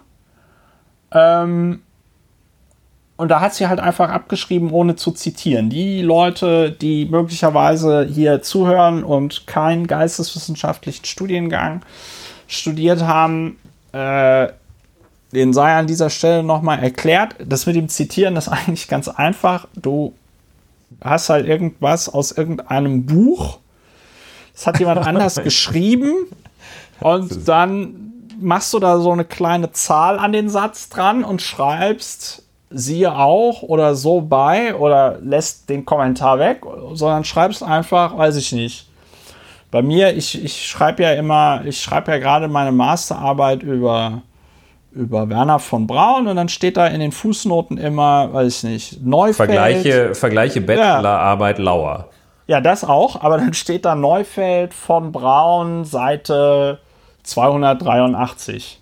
Und das reicht auch schon, weil man hat dann ja bei gerade größeren Arbeiten ein, ein Literatur- und, und Quellenverzeichnis, wo dann nochmal in die Titel, die man verwendet hat, in ihrer ganzen Länge da stehen. Ja, das dann, ist jetzt. Dann kann man äh, halt äh, ja. nachvollziehen, wo hat man denn die Gedanken her, über die man dort die man dort reinpackt. Und Franziska Wir sind ja auch so ein bisschen Wissenschaftspodcast. Äh, wir sind ja. auch Deutschlands Also okay, ich denke, das mit dem Zitieren ja. ist äh, klar geworden. Franziska Giffey hatte da Schwierigkeiten, wolltest du jetzt ja, sagen. Im Gremium bestand Konsens darüber, dass diese 27 Textstellen den Tatbestand der objektiven Täuschung erfüllen, heißt es hierzu im Gutachten. Und äh, was soll ich dazu sagen? Franziska Giffey darf noch immer ihren Doktor behalten. Und äh, ja, liebe Hörerinnen und Hörer, falls ihr einen einfachen Doktor machen wollt, geht doch einfach an die FU Berlin. Die hat nämlich keine Standards. Also ich kann dir sagen, dass ich wahrscheinlich schon bei zwei Plagiaten in meiner Masterarbeit würde ich wahrscheinlich einfach durchfallen. Also ich denke eigentlich bei einem. Ja, bei also einem bei könnte einem man sich vielleicht Plagiat, noch mal. Also hier heißt es ja auch, das, was du zitierst, ist ja der, der objektive Teil äh, der Täuschung. Ähm, und ähm, ja, objektive Täuschung ist ein etwas schwieriger Begriff da. Also natürlich gibt es äh, eine Täuschung äh, in objektiver Hinsicht. In subjektiver Hinsicht ist dann die Frage, hat sie es gewollt? Ähm, ich, glaube, die Abgrenzung ist äh, vor allem ja zwischen der bloßen Nachlässigkeit, habe ich jetzt hier irgendwie, äh, habe ich mich vertan und statt Seite 12 Seite 21 da in die Fußnote geschrieben. Ja. Oder ähm, ja, war das jetzt so, dass ich da so ein bisschen durcheinander gekommen bin und wie man das, wie einem das manchmal passiert, dass man denkt, man hat den Gedanken selber, aber in Wirklichkeit hatte Platon ihn und ja. äh, dann versehentlich da, versehentlich da äh, keine Fußnote setzt äh, bei also an einer Stelle. Äh, okay, ja, das wird wohl der Unterschied sein. 27 Mal sollte das nicht vorkommen, weil wenn es 27 Mal vorkommt, deutet es darauf hin, dass es nicht so gut äh, geworden ist. Ja. Ja. Und dieses Froni-Plug hat ja 119 Stellen in Franziska Giffey's Doktorarbeit beanstandet, äh, die jetzt aber nicht alle Plagiate sind, sondern ähm, wo es halt einfach darum geht, dass sie zum Beispiel auch nicht sauber zitiert hat und so, wo sie sich ja noch damit rausgeredet hat, dass sie gesagt hat, ja, das sei irgendwie die amerikanische Zitierweise und so, ja. ähm, also, und ich finde das. Oh, the Humboldt University. Das macht sich, das macht mich deswegen so. Oh no, wütend. the Freie University war das, ne? Ja, FU, ja, das FU. Das macht mich deswegen, das macht mich deswegen gerade so wütend, weil ich natürlich gerade selber an meinem Master sitze und da hart mit mir kämpfe, weil ich nicht motiviert bin, diesen Scheiß fertig zu machen. Aber wenn ich es mache, dann mache ich es natürlich ordentlich und zitiere ordentlich und gucke mir die Quellen an und äh, pack lieber eine Fußnote zu viel rein, bevor mir äh, jemand irgendwie äh, unterstellt, da wäre jetzt irgendwas übernommen worden. Ich gehe sogar so weit, dass ich mir die Quellen der Sekundärliteratur angucke, um dann teilweise festzustellen, okay, den Text kannst du schon mal nicht verwenden, weil der, obwohl das hier in einem wissenschaftlichen, äh, wissenschaftlich verlegten Sammelband rausgegeben worden ist, ist direkt auf Seite 1 ein, ein, ein, ein Plagiat, also wo er aus einer Quelle wortwörtlich einen Satz übernimmt, ohne das zu zitieren. Und da hast du dann natürlich das Problem, wenn du das zitierst, dann schleifst du quasi das Plagiat mit und dann heißt es, ja, das hast du hier nicht an der Stelle richtig zitiert. Das kommt doch eigentlich daher. Musst du gleichzeitig natürlich Prüferinnen und Prüfer haben, die wirklich so dermaßen in der Forschungsliteratur drin sind, dass die einfach jeden Text kennen. Ne? So, ähm, langer Rede, kurzer Sinn. Die FU scheint wohl Franziska Giffey den Doktortitel nicht aberkennen zu wollen ich persönlich würde mich ein bisschen schämen, wenn ich Franziska Giffey bin, aber die Frau ist ja zusammen mit ihrem Mann anscheinend ziemlich Teflon beschichtet. Wir erinnern uns, ihr Mann, der Veterinär beim Lageso war, hat ja seinen Beamtenstatus verloren, weil er einfach nicht gearbeitet hat und äh, teilweise behauptet hat, er wäre auf Dienstreisen, dabei war er im Urlaub wusste die arme Franziska Giffey natürlich nichts von. Ja, da empfiehlt man sich doch zu höherem, zum Beispiel zur regierenden Bürgermeisterin von Berlin. Ja, wenn du noch was dazu sagen willst, kannst du das gerne jetzt tun, lieber Ulrich. Äh, ich äh, frage mich, warum dieses Gutachten, ist dir bekannt, warum dieses Gutachten, das äh, sogenannte Geheimgutachten, warum das dann erst jetzt auftaucht? Oder war das aus Me dem Verfahren Wissens, heraus? Nee, äh, meines Wissens und ist, ist dann der, erst später veröffentlicht worden? Meines Wissens hat der Asta de, der FU das irgendwie in die Finger gekriegt und die haben es dann veröffentlicht. Ich ja, sag mal so, jeder FU, jeder FU-Student fühlt sich natürlich und jede FU-Studentin fühlt sich natürlich gerade hart verarscht, denn es liegt natürlich der Verdacht nahe, denn Franziska Giffey war ja auch schon 2010 gut vernetzt in der Berliner Politik. Ja? Ähm, es liegt natürlich der Verdacht nahe, dass die hier so ein ja, die deren, deren Promotion halt so durchgewunken haben, ne? Ja, die war äh, jetzt thematisch auch, äh, glaube ich, das war, äh, die hatte, glaube ich, irgend so, eine, äh, irgend so ein Ausländerprojekt oder so etwas äh, geschildert, das in Neukölln mit äh, politischer Unterstützung äh, nee, von, von ihr war, selber oder so abgelaufen nee, war. Giffey war von, nee, das war alles irgendwie total bescheuert. Giffey war von 2002 bis 2010 Europabeauftragte des Berliner Bezirks Neukölln. Wo man ja auch schon sagen kann, Okay, also warum der Bezirk Neukölln eine Europabeauftragte? Ich bin Außenminister, riecht, der Außenminister riecht, des Kreises Mettmann meldete riecht, sich zu Wort. Ja. Das riecht ein bisschen nach ähm, das riecht ein bisschen nach, äh, wie, was war Sigmar Gabriel nochmal? Der war der Pop-Beauftragte der SPD. ja, der Pop-Beauftragte, so. genau. Äh, also von 2005 bis 2010 absolvierte sie, äh, sie berufsbegleitend ein Promotionsstudium in Politikwissenschaft am Otto-Suhr-Institut der Freien Universität Berlin. Ihre Dissertation verfasste sie zum Thema Europas Weg zum Bürger, die Politik der Europäischen Kommission zur Beteiligung der Zivilgesellschaft. 2010 wurde sie an der FU Berlin zum Dr. Rea Poll promoviert. Ja, also sie, so. hat, äh, sie ist promoviert worden mit einer Dissertation über ein Projekt, das sie gewissermaßen äh, selber ähm, also über ein, ein Alltagsphänomen, äh, an dem sie selbst beteiligt war. Das, ja, ja das, also okay, ich weiß, ich habe es nicht gelesen, ihr Werk. Ich weiß nicht, ob das vielleicht hat sie ja Beachtliches dabei äh, zu Papier gebracht. Ähm, was ich mich allerdings für diese Gelegenheit frage, das ist überhaupt nicht im Kern der Thematik, aber ich frage mich schon so ein bisschen, was sind das für Leute, bei Vroni Plug zum Beispiel, was sind es eigentlich für Charaktere, die sich da hinsetzen und äh, so, so, ganz systematisch gucken, ob jemand äh, seine Dissertation ordentlich angefertigt hat. Das frage ich mich immer. Ja, ich glaube, ich sag mal, ich formuliere es jetzt mal vorsichtig. Sind das die, die Streiter für die Ich habe nicht den Eindruck, dass es die Streiter für die Wissenschaft sind. Nee, nee, ich glaube, man möchte die nicht auf seinem Geburtstag haben. Also, ich glaube, also so richtig Spaß hat man mit denen nicht. Ja, äh, nicht, nicht so richtig Spaß hat man nicht. Ich finde auch gut, dass es auf ihrer Wikipedia-Seite überhaupt, doch, da gibt es ein eigenes Ding, Überprüfung der Doktorarbeit 2019. Im Februar 2019 wurde bekannt, dass die von Tanja Börze betreute Dissertation, dann gucken wir mal, was Tanja Börze beruflich macht. Aha. Aha, sie ist also Professorin. Das ist äh, doch immerhin schon eine gute naja, also du kannst ja, du kannst ja jemanden auch promovieren, wenn du habilitiert bist. Dazu brauchst du nicht äh, eine, dazu brauchst du nicht, musst du nicht Professor für irgendwas ja. sein.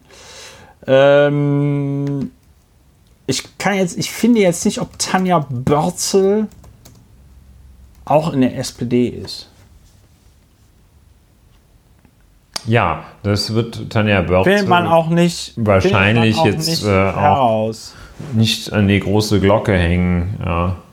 Wenn Aber Tanja so Börzel scheint sich schon auch mit der SPD näher auseinanderzusetzen. Hier finde ich gerade ein, ein, ein Interview aus dem Jahre 2009. Zweifel an Kanzlerkandidat Steinmeier. Die Europawahl hat viele Verlierer. Die SPD, der SPD-Kanzlerkandidat Steinmeier ist einer von ihnen. Warum seine Partei so miserabel ab, abgeschnitten hat, weiß Tanja Börzel. Im Interview mit Handelsblatt nennt sie nennt die Berliner Politologin Gründe für das Scheitern der Sozialdemokraten. Ja, Tanja Börzel, eine gewisse Nähe zur SPD scheint ihr nicht abzu, ab, abzus, ab, abzusprechen, ab, abzusprechen zu sein. Wie sagt man das denn? Scheint dir nicht zu fehlen. Ja, hast du sehr schön. Darauf ein Schnaps. Scheint, scheint so. es zu geben, sagen wir es so. Ja, mh. das leitet ja fast über zum, äh, zum äh, Thema Männerfreundschaften. Nee, nee, wolltest du was anderes zum, reden? zum Philosophie-Doktor, Klammer auf, Prag, Klammer zu, Andreas Scheuer. Ehemals. Ja, ja das ist, ich habe das, äh, es gibt an, in der Tschechischen Republik gibt es ja äh, den äh, Philosophie-Doktor, das ist so ein, ähm, ein, ein akademischer Grad. Das ist so, wenn man noch eine minimale Extrarunde nach dem Masterstudiengang dreht, nämlich noch ein nach dem Masterstudien sozusagen seine Masterarbeit noch in einem Rigorosum verteidigt oder äh, noch ein Rigorosum über sich ergehen lässt, äh, dann hat man da diesen äh, PHDR und Doktor Philosophie auf Tschechisch. ähm, und den hatte sich der, der Andreas Scheuer besorgt. Der hatte also da in Prag so, so, so eine kleine Zusatzprüfung wahrscheinlich abgelegt und dann oh, hier Politiker und so. Und dann war er PHDR, also Groß P, Klein H, Groß D, Klein R, also PH-Doktor. Guter Mann. Ja, Andreas Scheuer. Sollen wir zu Andreas Scheuer was sagen? Soll ich zu dem was sagen? Ja, sehr gerne. Sehr, Und, sehr gerne. Ja, Andreas Scheuer hatte äh, im Jahr, äh, im vergangenen Jahr, glaube ich, äh, gesagt, ihm sei von den späteren Mautbetreibern äh, den, als Mautbetreiber, Betreiber technischen Dienstleistern für die sogenannte Ausländermaut äh, sei ihnen nicht, ihm nicht angeboten worden, den Vertrag, die Verträge über die technischen Dienstleistungen erst nach der entsprechenden Entscheidung des Europäischen Gerichtshofes abzuschließen. Er hat also gesagt, nee, dort haben wir nie drüber gesprochen, dass wir noch warten könnten. Dann äh, gab es das Problem, dass er die Verträge abgeschlossen hat, beziehungsweise sein Ministerium, das er vertritt, die Verträge abgeschlossen hatte und Boeing überraschenderweise, alle hatten es angekündigt, außer Andreas Scheuer, der hat es nicht gewusst, ähm, untersagt der Europäische Gerichtshof die, wir nennen sie mal der Einfachheit halber Ausländermaut. Und das Ganze, der Umstand, dass diese Verträge äh, abgeschlossen wurden, dann nicht eingehalten werden konnten, weil der Europäische Gerichtshof das verboten hatte. Äh, man rechnet damit, dass es äh, Kosten, Entschädigungszahlungen an die Unternehmen von etwa 560 Millionen Euro verursacht hat. Nun, äh, das fanden alle nicht so gut. Es wird ein parlamentarischer Untersuchungsausschuss des Deutschen Bundestages eingerichtet, eingesetzt, der sich verschiedenen Fragen in diesem Zusammenhang, die in diesem Zusammenhang aufgetreten sind, widmen soll. Im Zuge der äh, Ermittlungsarbeiten gibt Andreas Scheuer an, äh, er könne sich nunmehr nicht mehr daran erinnern, ob darüber gesprochen worden ist mit den Betreiberfirmen, mit Vertretern, hochrang, höchstrangigen Vertretern der Betreiberfirmen, ob man nicht vielleicht noch ein bisschen warten sollte. Und dann kommt äh, das ähm, Pikante. Andreas Scheuer äh, kann sich einfach nicht mehr daran erinnern, aber sehr gut. Es gibt Protokolle zu sogenannten Geheimtreffen, ähm, beziehungsweise es gibt äh, zu entscheidenden, zu diversen Treffen auch keine Protokolle. Nun aber, und das ist äh, der wichtige Punkt, kommen Vertreter dieser Betreiberfirmen und äh, schwören sozusagen Stein und Bein, geben jedenfalls sehr dezidiert an, sie hätten dem Minister Scheuer angeboten, die Verträge doch später, nämlich nach dem Urteil des Europäischen Gerichtshofs zur Zulässigkeit, zur Rechtmäßigkeit dieser Mautgestaltung abzuschließen. Die sagen also ausdrücklich, hm, ja, es gab Treffen, da haben wir dem, dem Ondi haben wir angeboten, dass wir, die, dass wir noch warten. Und der Andi, der hätte dann ein, ein fescher, entschlossener Bur, wie er ist, der hätte gesagt, nee, Jungs, das machen wir mal jetzt schön sofort. Also eine äh, Frage, ähm, die schon von hoher Relevanz ist äh, dafür, ob diese Entschädigungszahlung hätte vermieden oder jedenfalls erheblich reduziert werden können oder nicht.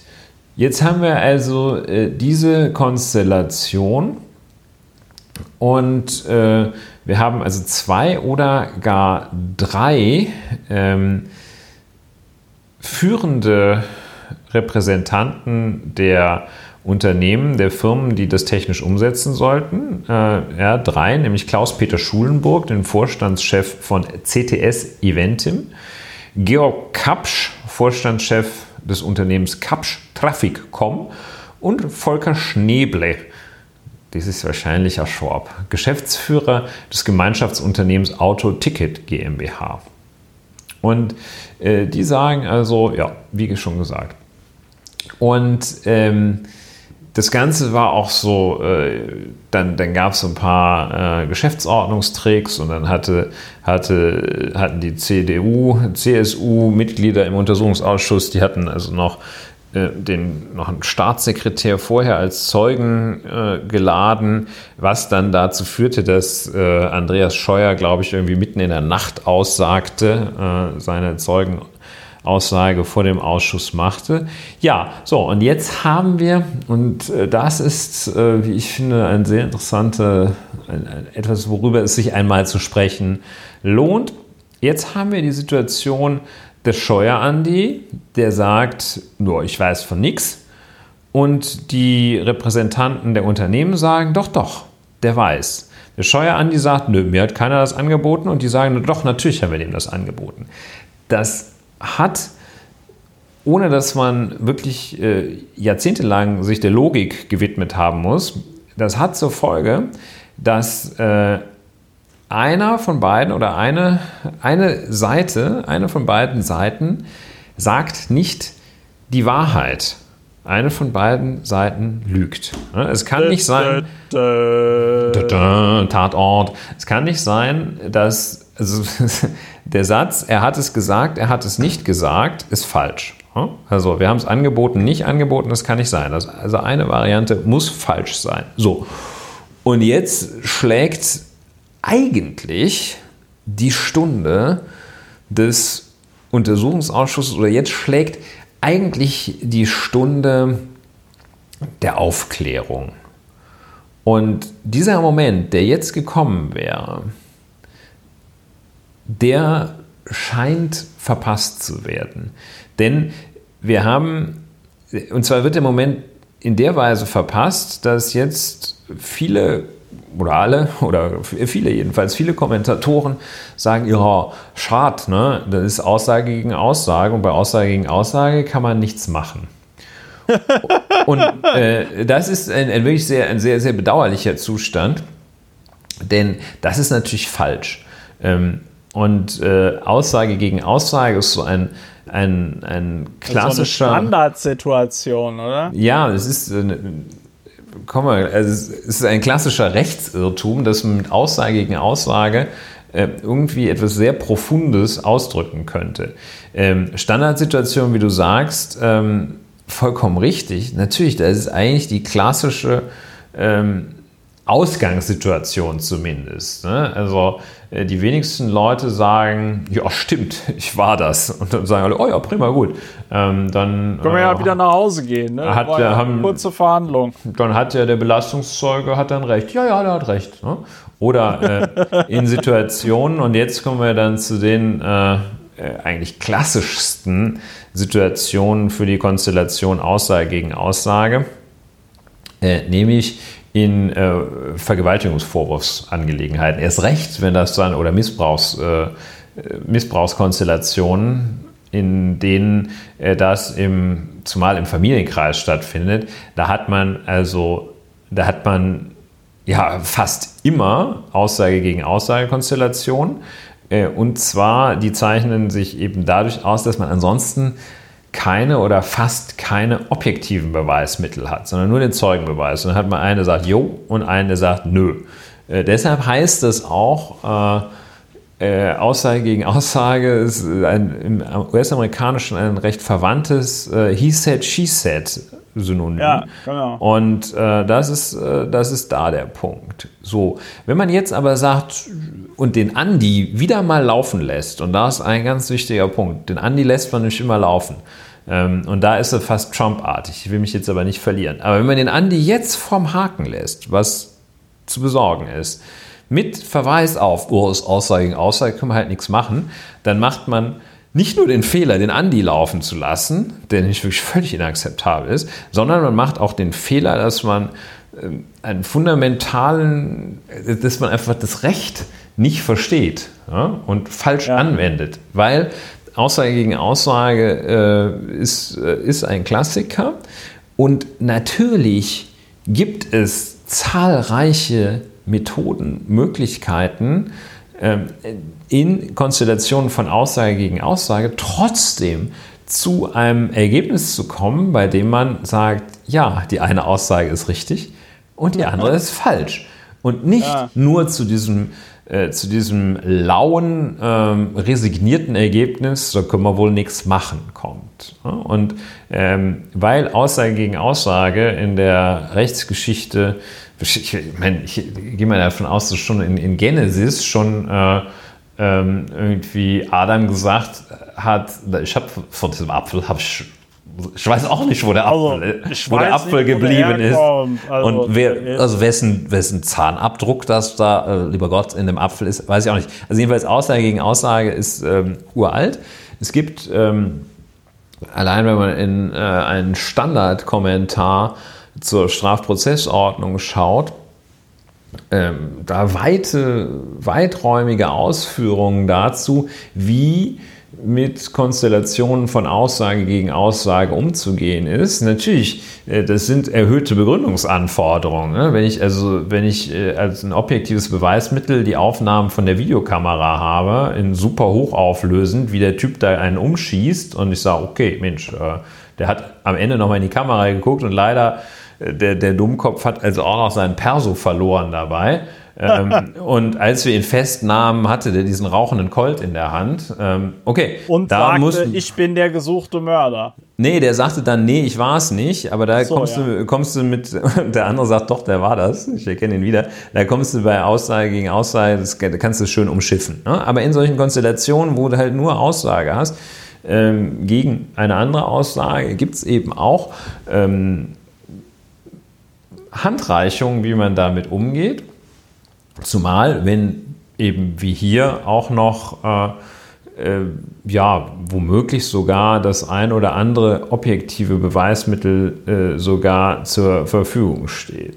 Also jedenfalls, wenn sich der Richter im Strafprozess, wo er möglicherweise, wo er ja dann bei Aussage gegen Aussage möglicherweise vor der Entscheidung steht, spreche ich jetzt diese Person frei oder schicke ich die 15 Jahre in den Knast, ähm, dass, äh, dass es da Möglichkeiten äh, und eben Handhabung gibt, wie damit umzugehen ist. Und natürlich muss das jetzt auch hier geschehen, dass man dem, dem Andi äh, jetzt mal, äh, mal ein bisschen Feuer macht und äh, da gibt es jetzt, und das würde mich doch wirklich sehr, sehr freuen, wenn das mal ge geschehen würde, es gibt jetzt tatsächlich Überlegungen, diese drei äh, Zeugen, die sagen, oh, sicher haben wir dem das angeboten, wir sind doch ordentliche Geschäftsmänner und wir wussten doch, das wird nichts. Natürlich haben wir dem das angeboten. Wir haben also diese drei äh, Zeugen, ähm, äh, dass man die mal gegenüberstellt in dem Untersuchungsausschuss. Und da würde ich jetzt, also wirklich, wenn ich in diesem Untersuchungs, wenn ich Mitglied des Deutschen Bundestages wäre, würde ich wirklich all mein Streben da dran setzen, dass man das mal äh, praktiziert. Zumindest aber äh, muss man jetzt sich das noch ein bisschen, an, noch ein bisschen anschauen, aber dann muss man wirklich äh, jetzt mal den Mumm haben, sich hinzusetzen und den Andi Scheuer mal schön wegen, nicht schön, sondern äh, mal wegen uneidlicher Falschaussage vor dem Untersuchungsausschuss muss, man den, muss man da ein Strafverfahren in Gang setzen. Und ähm, dafür wird es jetzt absolut Zeit, weil ein Anfangsverdacht, und das ist es, was man für die Einleitung eines Strafverfahrens braucht. Ein Anfangsverdacht ist doch da. Wenn da zwei bis drei Zeugen sagen, wir haben A gesagt und der sagt, vor ein paar äh, Monaten sagt, er kann sich äh, genau erinnern, die haben das nicht gesagt und jetzt sagt er, ich kann mich nicht mehr erinnern und die Protokolle haben wir auch nicht, dann muss man doch mal da in ein Ermittlungsverfahren reingehen und sich den Andi Scheuer mal etwas genauer anschauen. Also und seine, seine Äußerung. Ja, also ähm, das ist eine äh, Aussage gegen Aussage. Damit ist das ist nicht das Ende der Fahnenstange. Dann geht es eigentlich erst los. Dann, dann wird es lustig. Ne? Und ähm, das andere, was ich zu äh, Andreas Scheuer sagen möchte, ist, dass der ähm, in dieser Art und Weise wieder mit den krassesten Sachen davonkommt, in dieser Art und Weise erinnert er schon etwas an, äh, an The Donald. Ne? Also ja. der, der haut Knaller ja raus. Diese, ja, habe ich ja diese Woche erst getwittert, habe ich ja gesagt. Also wir also, lachen über ja, okay, Donald das Trump. Ja, das macht es ja eher noch richtiger, als das ja. falsch macht. ja, nein, aber ich gebe dir, da, geb dir da vollkommen recht. Ne? Also wir lachen so über Donald Trump, so haha, guck mal, was die für so einen bescheuerten Präsidenten haben. Aber wir haben halt an die Scheuer. Aber also das, und das ist so krass. Ne? Und ähm, in, in dieser Art erinnerte er tatsächlich daran. Und ähm, da fragt man sich, wie kommt das denn eigentlich? Also wie kommt das, dass der Sachen bringen kann? The Donald sagte, er könnte auf der Fifth Avenue jemanden erschießen, wird damit durchkommen. Ähm, und äh, Andi Scheuer macht einfach Sachen, ähm, die könnte sich die, die könnte sich also wirklich kein äh, sagen, also ja, das kein, wir ja schon kein Zeuge Podcast. bei einem Autounfall äh, leisten oder kein, kein Besch also ja, anyway. Ja, ja, du, ähm, wir haben doch schon in diesem Podcast, hatten wir das ja schon mal, dass du gesagt hast, wäre Andi Scheuer der Geschäftsführer eines äh, Unternehmens, ja, bei dem er dann mal einfach so nonchalant aufgrund von Blödigkeit 560 Millionen Euro verballert, da wäre der schon irgendwie mit einem Bein im Knast wegen äh, Untreue oder irgendwas. Ja, völlig. Lass das mal. Stell, so. stell sich mal vor, das ist irgendein, so äh, irgend so ein Unternehmen, an dem äh, es noch vielleicht sogar so mit so einem etwas gemeinnützigen Anspruch oder so etwas ähm, oder gar ein, ein, ein, eine gemeinnützige Einrichtung, was ja bei einem Ministerium ein Vergleich ist, der vielleicht nicht so völlig fern liegt. Ähm, da würde jemand mit dem dort verwalteten Vermögen in dieser Art und Weise umgehen, ähm, der ist auch in Untersuchungshaft gleich. Ne? So, und ja. die Frage ist, wieso äh, passiert dem Andi nichts? Ähm, es war ja äh, vor, vor ein paar Monaten, äh, gab es so einen Artikel äh, in der Süddeutschen, glaube ich, die das ja äh, wegen ihrer besonderen Bayern-Kompetenz besonders gut beurteilen können. Der war, glaube ich, überschrieben mit oh, der, da, Ondi. Äh, das ist halt so ein so ein Stenz, ne? so, ein, so ein Schänling da, ähm, der, äh, das nimmt man, der guckt ja auch so ganz pfiffig äh, durch die Gegend, das nimmt man dem irgendwie nicht, äh, dem nimmt man das nicht übel. Da sagt man, so ist er halt der Andi. Ne? Ja, und, der ist ein Hund. Der, ist, ein Hund. Das ist ein, das ist ein Hund, das ist ein ganz ein Hund. Ne? Und äh, das war jetzt, ich glaube, die Zeit hatte das geschrieben, dass, dass der, äh, und das finde ich auch eine, eine sehr schöne Charakterisierung, dass der äh, so, so schmerzbefreit wirkt. Ja, ja. Ne? Ist der so, ja, ja. Der, ist, der, sitzt, also das, war so, so, so, eine Reportage, da offenbar durften die, äh, durften die mal irgendwie zwei, drei Stunden mit Andy Scheuer verbringen und da sind die dann in der Bahn gefahren und äh, das war ein paar wenige Tage, muss ja wenige Tage nach äh, diesem äh, Showdown-artigen Aufeinanderprallen äh, von einer Falschaussage mit einer richtigen Aussage im Bundestag gewesen sein. Jedenfalls sind die, saßen die mit so im Zug und, und schildern das so, wie der also völlig unberührt von den Ereignissen des, der, der von der, vor den wenige Momente, wenige Tage zurückliegenden Ereignissen völlig unberührt, weder bedrückt noch besorgt da sitzt und sagt, ja, alles gut. Ne? Und äh, ja, wohl ganz gewinnend wirkt dabei, aber ähm, es geht ja nicht um die äh, Frage, ob er irgendwie eine gewinnende Persönlichkeit ist, äh, sondern äh, einfach darum, dass wirklich völlig, also absolut inakzeptable Sachen macht und das System da natürlich so ein bisschen erodiert. Ne? Ich meine, was, was will man eigentlich jetzt noch mit dem Untersuchungsausschuss, wenn man da sowieso sagen kann, was man will?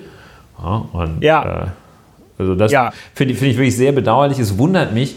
Ähm, es gut unter dem, unter dem Corona-Radarschirm äh, vermag wahrscheinlich aktuell äh, können viele entlang kriechen, äh, unerkannt bleiben sie.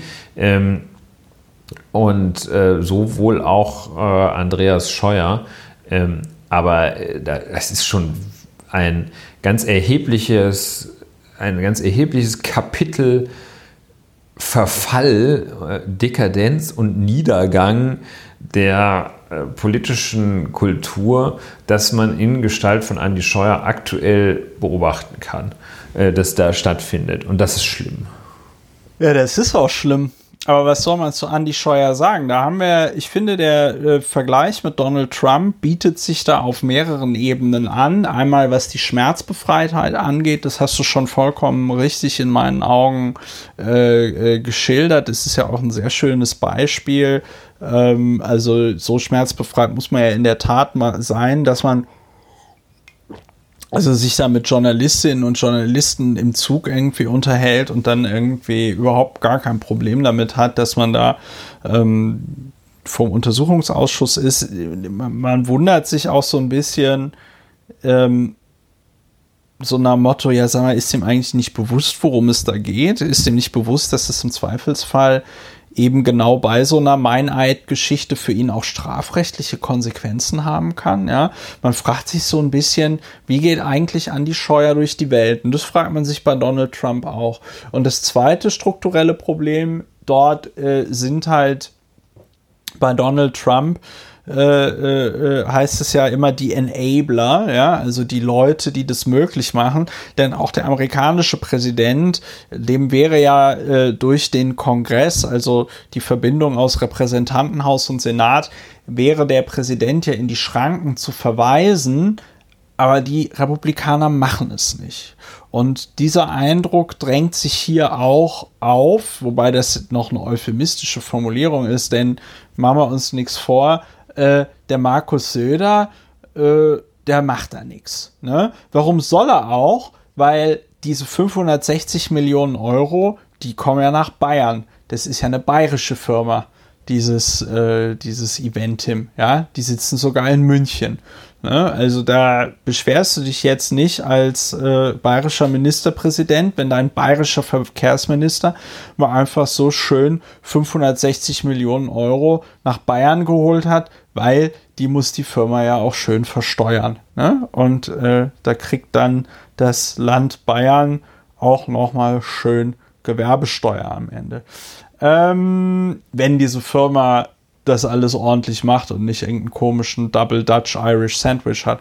Und ich glaube, das sind dort die Parallelen, ne? dass die CSU, der das anscheinend komplett egal ist, oder weiß ich nicht, dass Andy Scheuer in seiner Zeit als Generalsekretär der CSU vielleicht hat er die ganzen CSU-Granten im Puff gefilmt oder irgendwie so. Weiß ich nicht. Dass der irgendwie zu Hause auf seinem Rechner nicht, ja.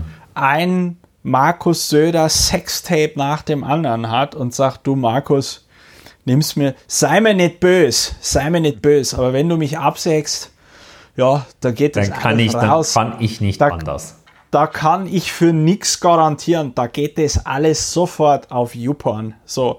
Und ähm, das ist die noch fast logischere Variante, weil man sich ja tatsächlich nicht vorstellen kann, ähm, wie das sein kann, dass so jemand wie Andy Scheuer noch eine Minute lang Bundesminister ist. Aber das ist ja das Traurige, dass ähm, im Gegensatz zur Realität muss Fiktion ja Sinn ergeben, ne? wohingegen die Realität einfach sehr erratisch ist und man kriegt es hier an dieser Stelle wir kriegen es, glaube ich, nicht geklärt. Aber wo du recht hast, in meinen Augen, ist äh, in deiner Analyse, dass natürlich so ein Beispiel wie Andy Scheuer, der erodiert natürlich durch sein Verhalten und dass dieses Verhalten akzeptiert wird, erodiert er die demokratischen Normen dort an dieser Stelle. Es reißt ein. Das ist, ne, bei, bei Trump sieht man den Effekt ja auch. Da kann sich ja auch niemand mehr daran erinnern, dass die New York Times vor zwei Wochen am Montag Trumps Tax Returns veröffentlicht hat, also seine Steuererklärung, und sich halt rausstellte, dass der Mann über Jahre lang keine Federal Income Tax bezahlt hat. Und wenn er sie bezahlt hat, dann so 750 Dollar für ein ganzes Jahr. Ne? Und kann sich auch keiner mehr daran erinnern. Und ja. ich glaube, das ist das Prinzip Andreas Scheuer. Er ist ja verantwortlich für die digitale Infrastruktur in Deutschland, da passiert nichts. Er ist verantwortlich für die Schiene, da passiert nichts. Ähm, er ist also für so viele wichtige Dinge verantwortlich. Theoretisch wäre er auch für die Verkehrswende verantwortlich. Dafür verantwortlich, dass es in Deutschland ein schönes äh, Netz gibt, mit, ähm, mit Tankstellen für, für Elektroautos. Das könnte Andy Scheuer alles machen, wenn es sich bei ihm um einen verantwortungsvollen Politiker handeln würde.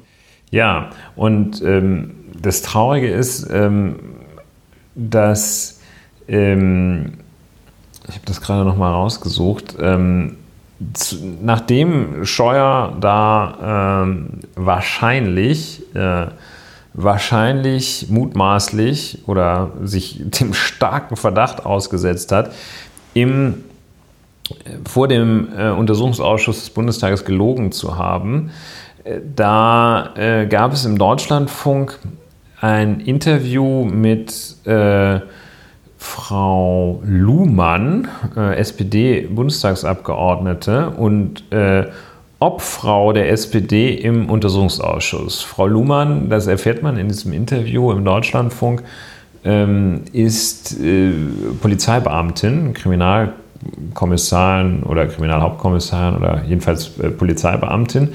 Und ähm, die soll äh, dann ähm, da äh, dem Moderator äh, sagen, dem Interviewer, äh, mal so ein paar Einschätzungen dazu liefern. Und äh, die kommt, windet sich da und ja. Lässt sich unter anderem zu dem Satz, wird gefragt, ähm, wenn es tatsächlich so kommen sollte, dass Aussage gegen Aussage steht, dann wird die SPD nicht darauf bestehen, dass hier auch personelle Konsequenzen gezogen werden müssen. Und dann sagt Frau Luhmann, das, das können wir nicht. Seriös ist, ich kann einen Fehler nachweisen oder er ist nicht nachgewiesen. Und bei Aussage gegen Aussage ist er nicht nachgewiesen. Wir müssen schon die Grundsätze der Rechtsstaatlichkeit auch an dieses Verfahren des Untersuchungsausschusses anlegen. Und ähm, da muss man natürlich sagen, Äh, und dann sprichst du noch, das ist eine typische Pattsituation, die ich als Polizistin auch vom Gericht her kenne. Ähm, diese Frau ist ein Totalausfall in dem Untersuchungsausschuss. Ja, ich und wollte gerade, weil was mir spontan durch den Kopf ging, war so der, war so der Satz, sag mal, ist sie blöd? Ist sie irgendwie also, doof? Ein, also, ein äh, Totalausfall. Und, ist, und mit diesem, und mit diesem ist sie doof, das soll jetzt kein Ableism sein oder wie das heißt, aber man würde sich doch wünschen, dass eine Bundestagsabgeordnete zumindest nach außen hin den Eindruck erweckt, sie wüsste, womit sie sich da beschäftigt. Den, ja. Mit dem, mit dem, den Eindruck macht die Frau Lühmann nicht. Aber weißt du, ich meine, es hat ja immer, es gibt ja immer eine, eine helle Seite und eine dunkle Seite. Die helle Seite ist, solange Frau Lühmann im Deutschen Bundestag sitzt, ist er aus dem Verkehr gezogen als Kriminalkommissarin und dann müssen ihre müssen Polizeioberkommissarin, ähm, ja. Ist ja als Polizeioberkommissarin aus dem Verkehr gezogen und dann äh, kommen, kommen viele Fälle nicht in den Genuss ihrer brillanten Ermittlungstaktik und es besteht zumindest die Chance, dass irgendein kompetente Polizistin oder irgendein kompetenter Polizist sich dann des Sachverhaltes annimmt. Also insbesondere dieser Satz, ja, also das kenne ich vom Gericht. Es ist ja, das ist ja eine Frechheit. Also ja. das ist ja, ja. Ja, also was äh, willst du da machen? Ja, das ist, und die ist irgendwie verkehrspolitische, ne, was ist sie hier? Ähm, sie ist Sprecherin der Arbeitsgruppe Verkehr und digitale Infrastruktur der SPD-Bundestagsfraktion. Das sieht so aus. und digitale äh, Infrastruktur. Ja. Da wissen wir ja, da wissen wir ja, warum da nichts passiert. Ja, das sieht eben, äh, das ist, da wird deutlich, dass äh, dieser Bereich äh, ähm, Verkehr und digitale Infrastruktur, was ja, ja. Äh, dem Ministeriumstitel äh, angelehnt ist, jedenfalls ähnlich ist, ähm, dass dieser Bereich äh, komplett vernachlässigt wird von der derzeitigen sogenannten Großen Koalition äh, da, da, schicken die also äh, Leute hin, die es einfach nicht drauf haben. Und dann in den, Bund, in den Untersuchungsausschuss schicken die auch noch Leute, die einfach, äh, ja, die ihre Rechtskenntnisse aus dem gehobenen Polizeidienst, äh, auf den gehobenen Polizeidienst stützen. Das geht nicht. Das ist total dilettantisch. Und ähm, ja, das ist, ist traurig. Ne? Das ist halt. Ja, das, äh, ist, das ist sehr interessant, dass es die SPD hier an dieser Stelle wieder schafft, es mal wieder schlimmer zu machen als die CDU-CSU. ja, also das war da weil, ich fast von der Straße abgekommen, als ich dieses ja, Interview mit weil, der weil hörte. Das diese, weil das diese Hoshis, weil das diese Hoshis es nicht hinkriegen, ähm, äh, da ihren, ihren eigenen Minister abzusägen, das kann ich mir ja noch irgendwie zurechtreimen aber dass es eine SPD-Abgeordnete ein Jahr vor der Bundestagswahl nicht hinkriegt, hier ein Fass aufzumachen, ist tatsächlich einfach ein Armutszeugnis. Anders kann man das nicht formulieren. Ich hatte da Anders kann, also das ist reingehört und wie das manchmal so ist, nicht von Anfang an oder irgendwie war mir nicht ganz klar, welche und Partei dachte, die ist. Ja, genau. Und ich dachte erst, ach, da ist jetzt irgendwie so eine, die verteidigt da ihren äh, Minister. Ihren Minister, also, ja. So vom, äh, vom äh, fehlenden Dialekt konnte man sagen, also es wäre dann wahrscheinlich eine Abgeordnete der Schwesterpartei CDU gewesen. Äh, aber ähm, nein, wie man so schon sagt, Pustekuchen, die äh, hat es einfach, die hat es einfach nicht drauf. Die hat es einfach echt nicht drauf.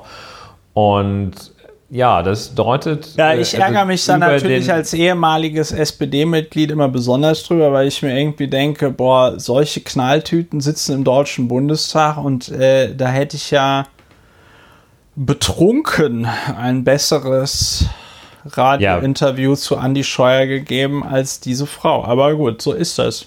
Ja. So ist das. Also, Leben. das heißt, über diesen äh, wirklich sehr bedauerlichen Einzelfall des Andy Scheuer hinaus. Ähm, und über den allgemeinen Aspekt des damit verbundenen äh, Verfalls von Wahrheitskultur hinaus, also über diese schon für sich genommen bedauerlichen Effekte hinaus, weist das auch auf ein strukturelles Defizit bei der Bearbeitung der Themen Verkehr und digitale Infrastruktur quer durch die aktuelle Bundesregierung hin. Und äh, das wird verkörpert durch Frau Kirsten Lühmann, die eine sehr starke Bewerbung äh, als Vollprofi äh, der Woche ja. abgegeben hat. Ja. Ja, weil Andi Scheuer sehr starke auch Bewerbung. Sehr starke Bewerbung. Andi Scheuer läuft da ja auch außer Konkurrenz. Ja, ja, ja, der ist, äh, der spielt in einer anderen Liga da. Ja, das ja. ist äh, richtig. Der Andy. Ja, ja das, das ist ein. Ist, äh, aber damit kommt er, das, das ist irgendwie. Damit kommt der Andy ja. durch. Ja, aber es heißt krass. Also ich meine, das ist ja.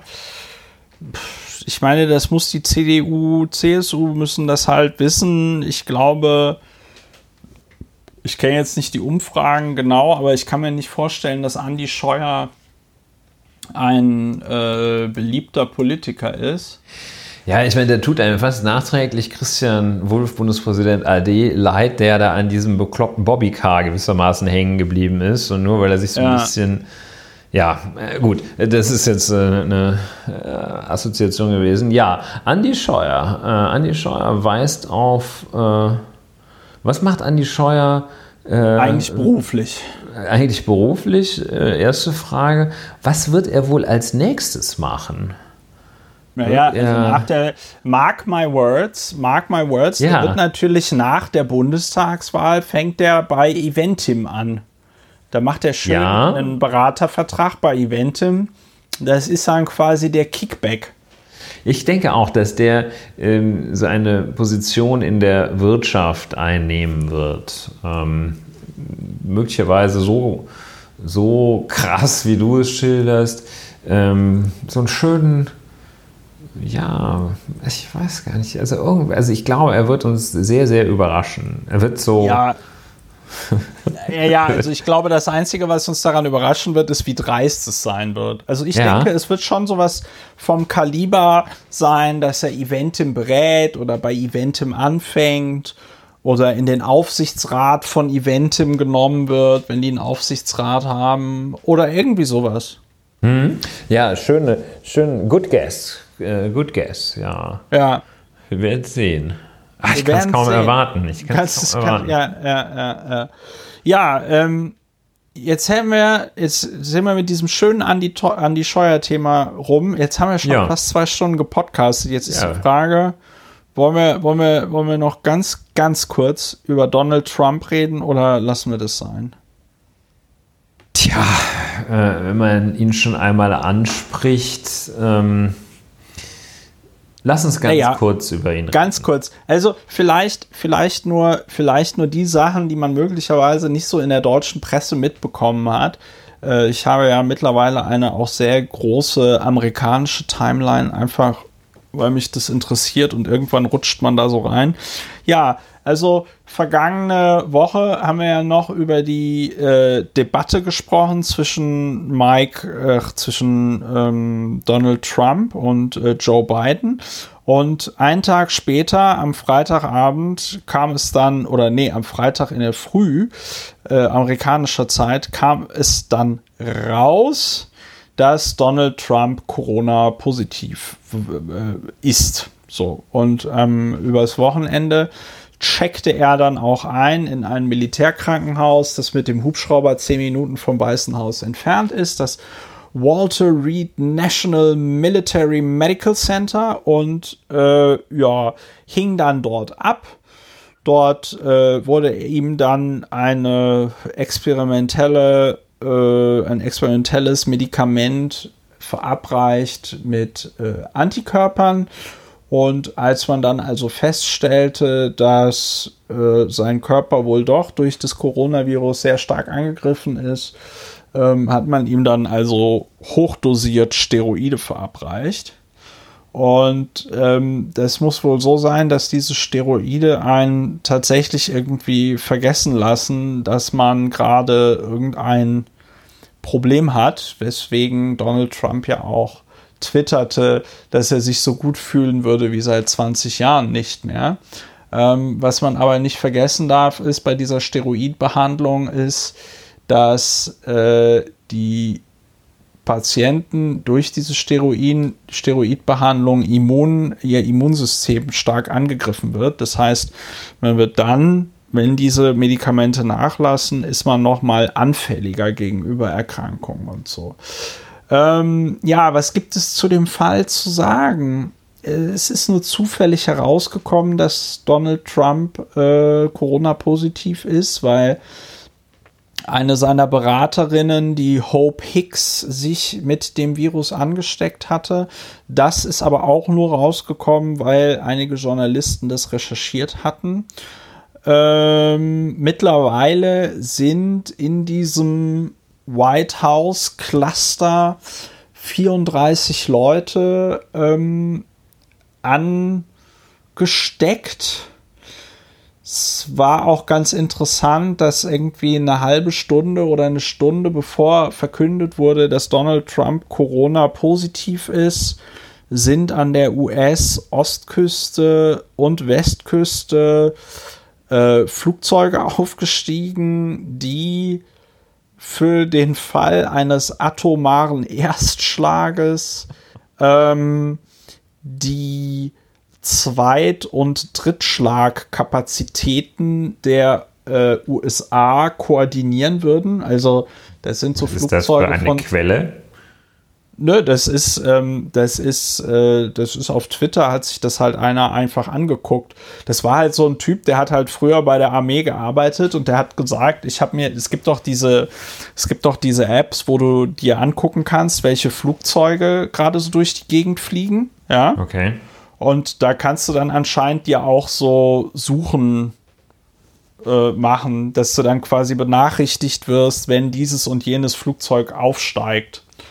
Und äh, der meinte dann so, ja, okay, äh, das ist auch, also das kannst du über den zeitlichen Ablauf, siehst du das gut. Der hat das also getwittert, es steigt hier gerade dieses Flugzeug auf.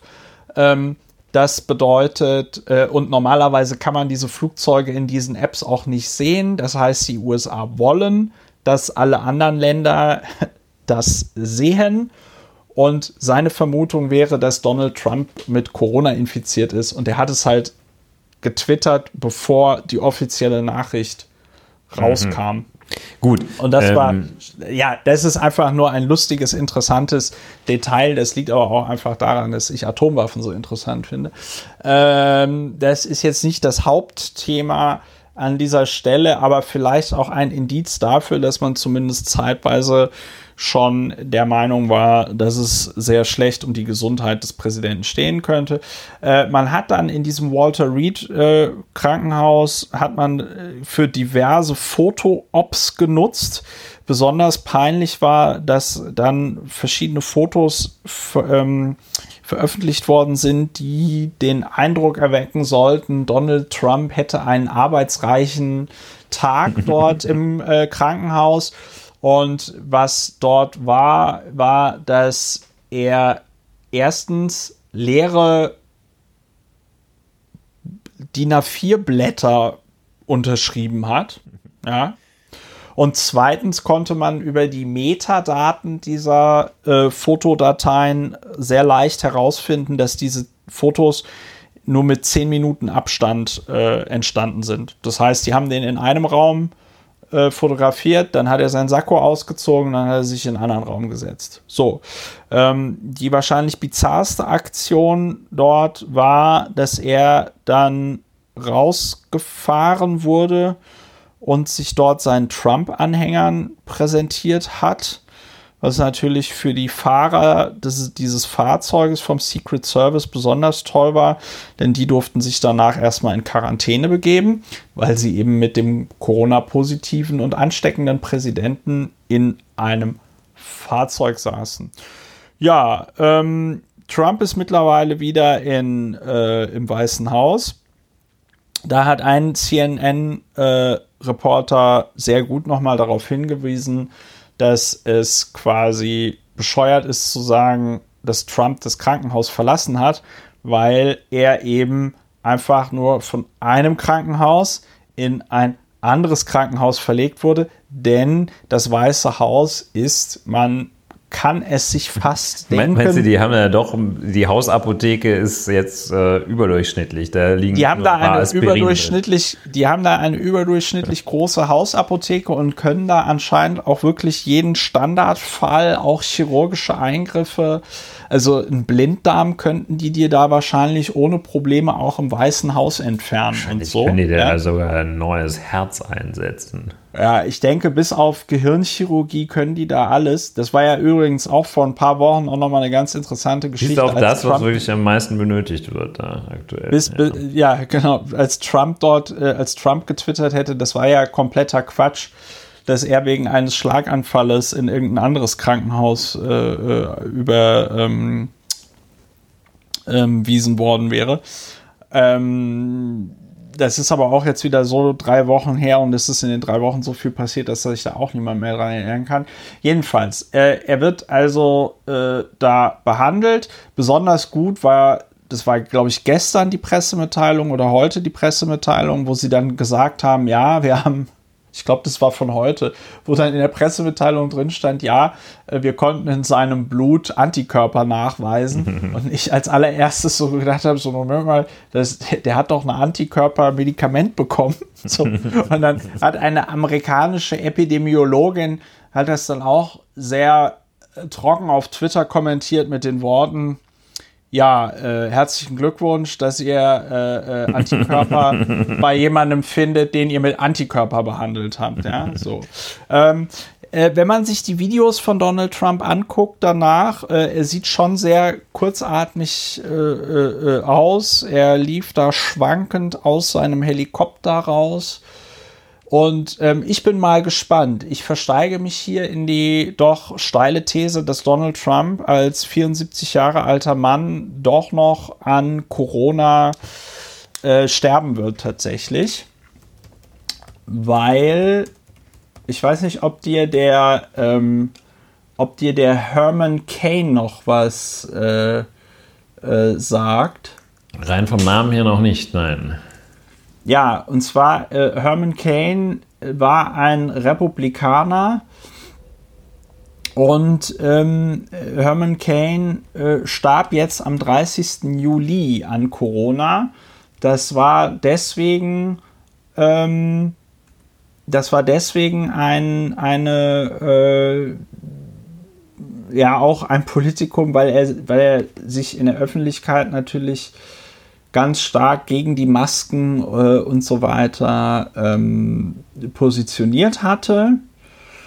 Und der twitterte auch davon, so fünf Tage nachdem er das Coronavirus bekommen hatte, der twitterte auch davon, wie es ihm jetzt besser geht und es geht ihm so toll und lalala. Und zwei Wochen später war er dann tot. Hm. Ja, äh, äh, gut. Ich würde noch äh, auch noch äh, eine Erkenntnis äh, aus der äh, aus dem präsidentiellen Covid-19 äh, noch hervorheben wollen. Äh, Trump hat es dann ja äh, auch seine Erkrankung ähm, reflektiert. So ein sehr reflektierter Mensch. Okay, das war jetzt natürlich ja. ironisch. Aber ähm, er hat offenbar darüber nachgedacht und kam zu folgendem Ergebnis it has been a very interesting journey. Und okay, interesting journey kann man schon mal sagen, das ist, äh, wenn äh, diese Journey für 200.000 Menschen in dem Land mit dem Tod endet, ist interesting journey, könnte man schon für zynisch halten. Ähm, und dann sagte er, I learned a lot about COVID-19. Also der haut hier einen Hammer nach demselben. Das ist ein Absatz, den er da sind alle hintereinander gesagt ja. von ihm, die Sätze. I learned a lot about Covid-19. Wo man sagt, also Donnerwetter. Da hat er äh, dann äh, im neunten Monat der weltweiten Pandemie äh, hat er was gelernt. ähm, der Mann, der äh, zuvor nun wirklich die besten Quellen der Welt und den größten Zugriff auf alle Quellen der Welt hat, sagt, ich habe jetzt was gelernt, als ich das selber hatte. Und I learned by really going to the school and this is the real school. And this isn't the read the book school. Ja. Wo er dann nochmal diesen, für all seine Wähler äh, in, in diesen, äh, ja, im, im Mittleren Westen und in, in, in, im, im Zentrum äh, der Vereinigten Staaten äh, für diese ganzen äh, dort lebenden ähm, Ignoranten äh, nochmal diesen Wieder oder, oder nochmal dieses Bashing von allem, was auch nur einen Hauch von Intellektualität in sich trägt, betreibt, wo er dann so sagt, ich meine, die hatten natürlich alle da große Schwierigkeiten in der Schule, äh, also diese Read the, the, the Read the Book School, das ist so, äh, das ist was total bescheuertes. Ne? Das ist so ähm, für Loser. Das ist so das, was auch Christian Lindner vermieden hat, weil ihm das so zu langweilig war. Und ja. äh, also dieser Antagonismus ist auch nochmal ganz, ganz deutlich äh, in allem, was er tut. Und das, was du äh, in der Redaktionskonferenz auch gesagt hatte, es ist nicht bekannt, dass er auch nur ein Wort äh, zu und über seine ebenfalls erkrankte Gattin Lady Melania äh, verloren ja. hätte. Also ja. der, der, hat nicht einmal gesagt, ja, yeah, well, she had to stay at home, take care of whatever, of the flower bouquets or what the shit ever. Und ähm, äh, nein, nicht einmal hat er gesagt, ich freue mich auch, dass, dass es der dass es die nicht so erwischt. Ich freue mich, dass sie halt auch, das ist ja 25 Jahre jünger als ich, freue mich, dass sie das noch lockerer nimmt als ich und ähm, wünsche ihr von hier alles Gute und grüße herzlich äh, dein Donald. Nein, nix. Ja? Also, äh, ja. Ich war ja zunächst ja. schockiert, dass sie das auch, äh, dass sie äh, ebenfalls äh, Corona-positiv war, die äh, First Lady Melania. Melania weil du gedacht ich, hast, dass die sich gar nicht mehr so nah sind. Ja, ja, genau. Das hat mich total schockiert. Ich konnte mir das, kann mir das auch weiter nicht vorstellen. Aber es ist ja wohl das Wahrscheinliche, dass nicht er sie oder sie ihn infiziert hat, sondern ja, dass, sie wurde äh, anscheinend von Kelly Ann Conway angesteckt. Dass der Weg äh, jeweils äh, über, über Hope Hicks oder äh, einen anderen anderes Mitglied des White House Staff ähm, da was halt besonders, sei. ja, was halt besonders tragisch ist an der Stelle, ist, dass ja diese Tochter von Kelly Ann Conway, die ja durch ihr TikTok und ihre Twitter und ihre Tweets dazu geführt hat, dass Kelly Ann Conway gesagt hat, sie hört jetzt auf als Beraterin von Donald Trump, äh, die mittlerweile auch äh, Corona hat. Also äh, das ist tatsächlich, was dort im Weißen Haus stattgefunden hat, ein waschechter ein waschechtes äh, Superspreading-Event gewesen, ja. Und ähm, das, äh, ja, da fällt einem wenig ein, außer vielleicht noch He Had It Coming. Zu den Blank Sheets of Paper, die Trump unterschrieben hat, muss ich noch einen Artikel aus der Vanity Fair, der US-amerikanischen Vanity Fair, äh, äh, äh zitieren. Das ist nämlich leider zu gut. Äh, der Artikel heißt Don Jr. thinks Trump is acting crazy. The president's Covid joyride has the family divided. Und da gibt es dann einen Abschnitt. There's a long history in the Trump family of denying serious illnesses. Uh, according to a Trump family friend, Trump's father, Fred Trump, Senior insisted on working even after his Alzheimer's disease advanced in the 1990s. To retire is to expire, Fred Senior would say. The friend said that Fred Senior's disease worsened. He once came down the stairs wearing three neckties. The family created a system so that Fred could think he was still running the Trump organization.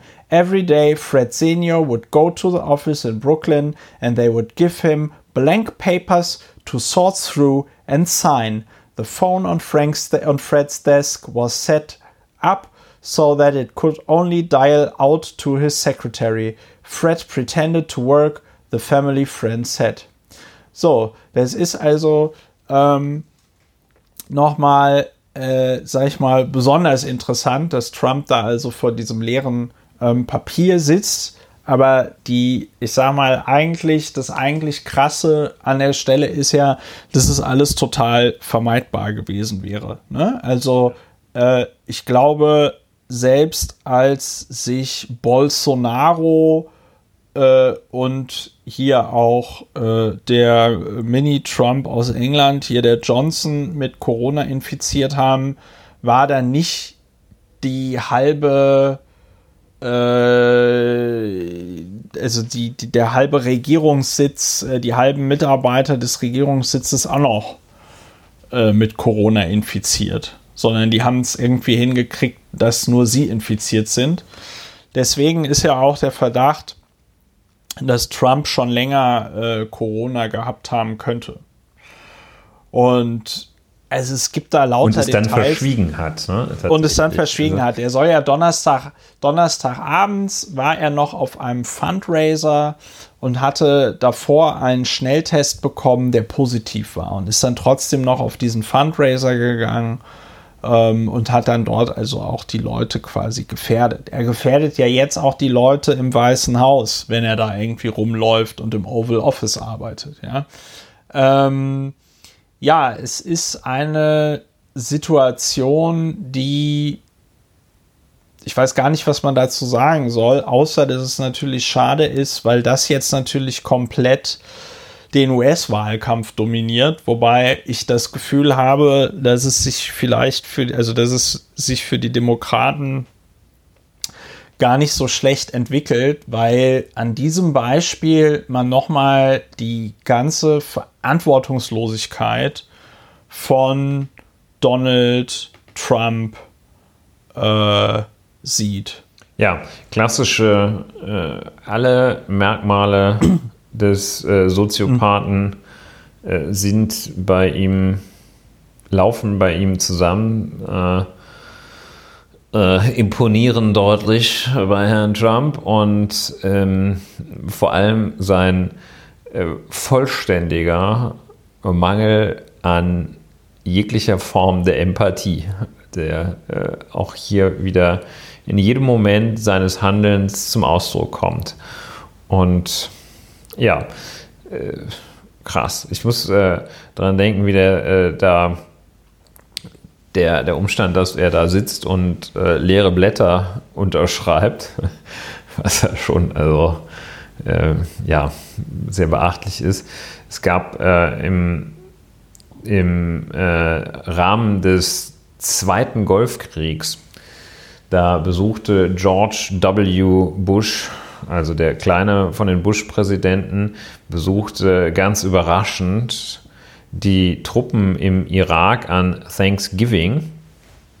Und äh, dann gibt es da so ein Foto, wo er da mit so einem riesen Truthahn auf einer Platte steht, den so in den Händen hält äh, und ganz offensichtlich äh, das Schauspiel inszeniert, ich bringe den Soldaten den Truthahn und da hatten die dann doch relativ schnell herausgefunden, dass das so ein Plastiktruthahn war, den man ihm da in die Hand gegeben hatte.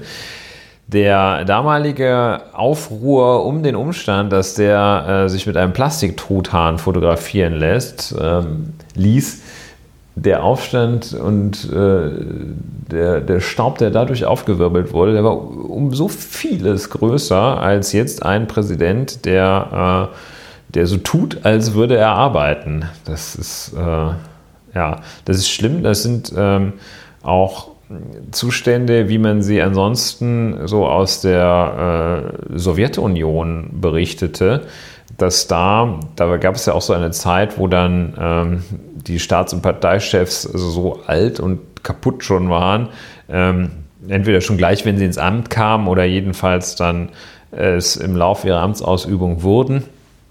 Und, äh, so wie beim dann, Papst. Ja, Papstvergleich bin ich jetzt nicht darauf vorbereitet, aber jedenfalls, jedenfalls, ähm, dass da dann auch die, ähm, die ärztlichen Bulletins, die Nachrichten zum Gesundheitszustand des jeweiligen Staats- und Parteichefs, die waren wohl auch ziemlich legendär und ähm, jedenfalls äh, ohne ohne erkennbaren systematischen Bezug zur Wahrheit waren die. Ja, ja das äh, ist ja jetzt auch bei ähm, diesen Pressekonferenzen. Und das ist Trump eben ja. ganz genau. Und das ist äh, der Umstand, der äh, doch auch, auch sehr traurig macht, sehr desillusionierend ist.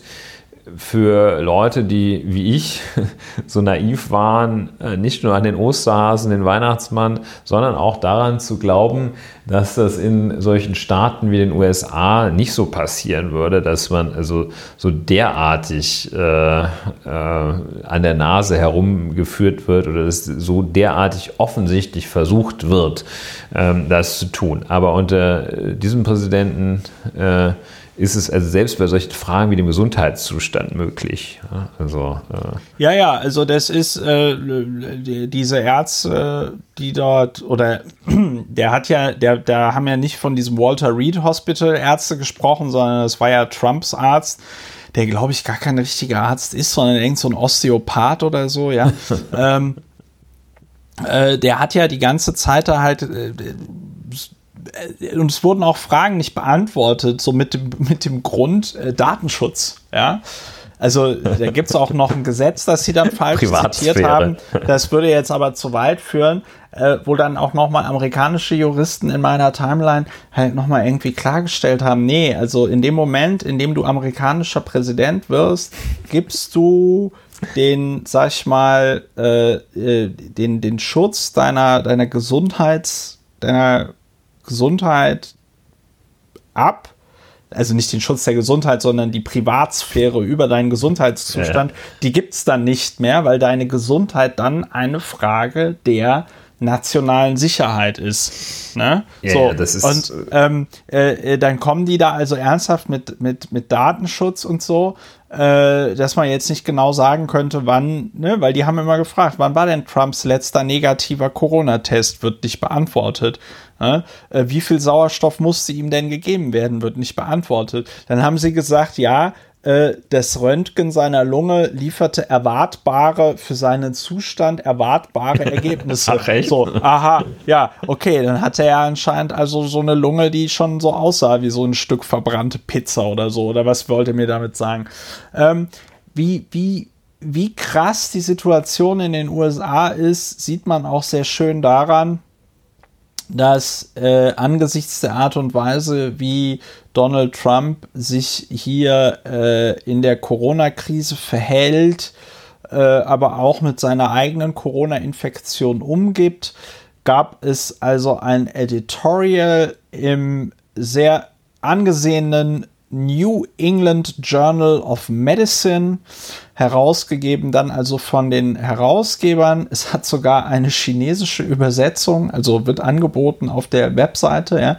Ähm, und zum ersten Mal in der 208-jährigen Geschichte des New England äh, äh, äh, Journal of Medicine äh, empfiehlt dieses Journal, das sich ja eigentlich nur mit ja, Studien und Wissenschaft im Bereich Medizin auseinandersetzt, empfiehlt zum ersten Mal in 208 Jahren einen Präsidentschaftskandidaten und sie sagen, okay, ähm, äh, wir empfehlen jetzt mal nicht Donald Trump. Ne? Ich werde das verlinken und äh, die Punchline ist im Grunde genommen, das wurde, das haben sie auch so getwittert, why has the United States handled this pandemic so badly? The editors note that although we came into this crisis with enormous advantages, our current political leaders have demonstrated that they are dangerously incompetent. Und ähm, das ist natürlich krass, wenn dort also auch Wissenschaft auf einmal ähm, äh, politisch wird, dass also diese Leute, die sich normalerweise überhaupt keinen, die normalerweise überhaupt keinen Bock haben, sich in irgendeiner Art und Weise mit solchen profanen Dingen wie Politik auseinanderzusetzen, wenn die auf einmal einen Präsidentschaftskandidaten äh, äh, unterstützen, beziehungsweise sagen, äh, der andere äh, soll nicht gewählt werden.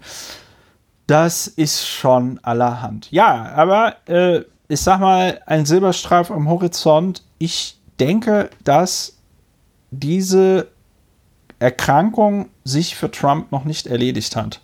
Das Coronavirus ist eine Bitch. Es gab im, in der New York Times auch einen sehr äh, guten Artikel über zwei äh, Chinesinnen. Eine war Ärztin, eine war Krankenschwester, beide an Corona erkrankt Die Ärztin hat es nicht überlebt, die Krankenschwester schon.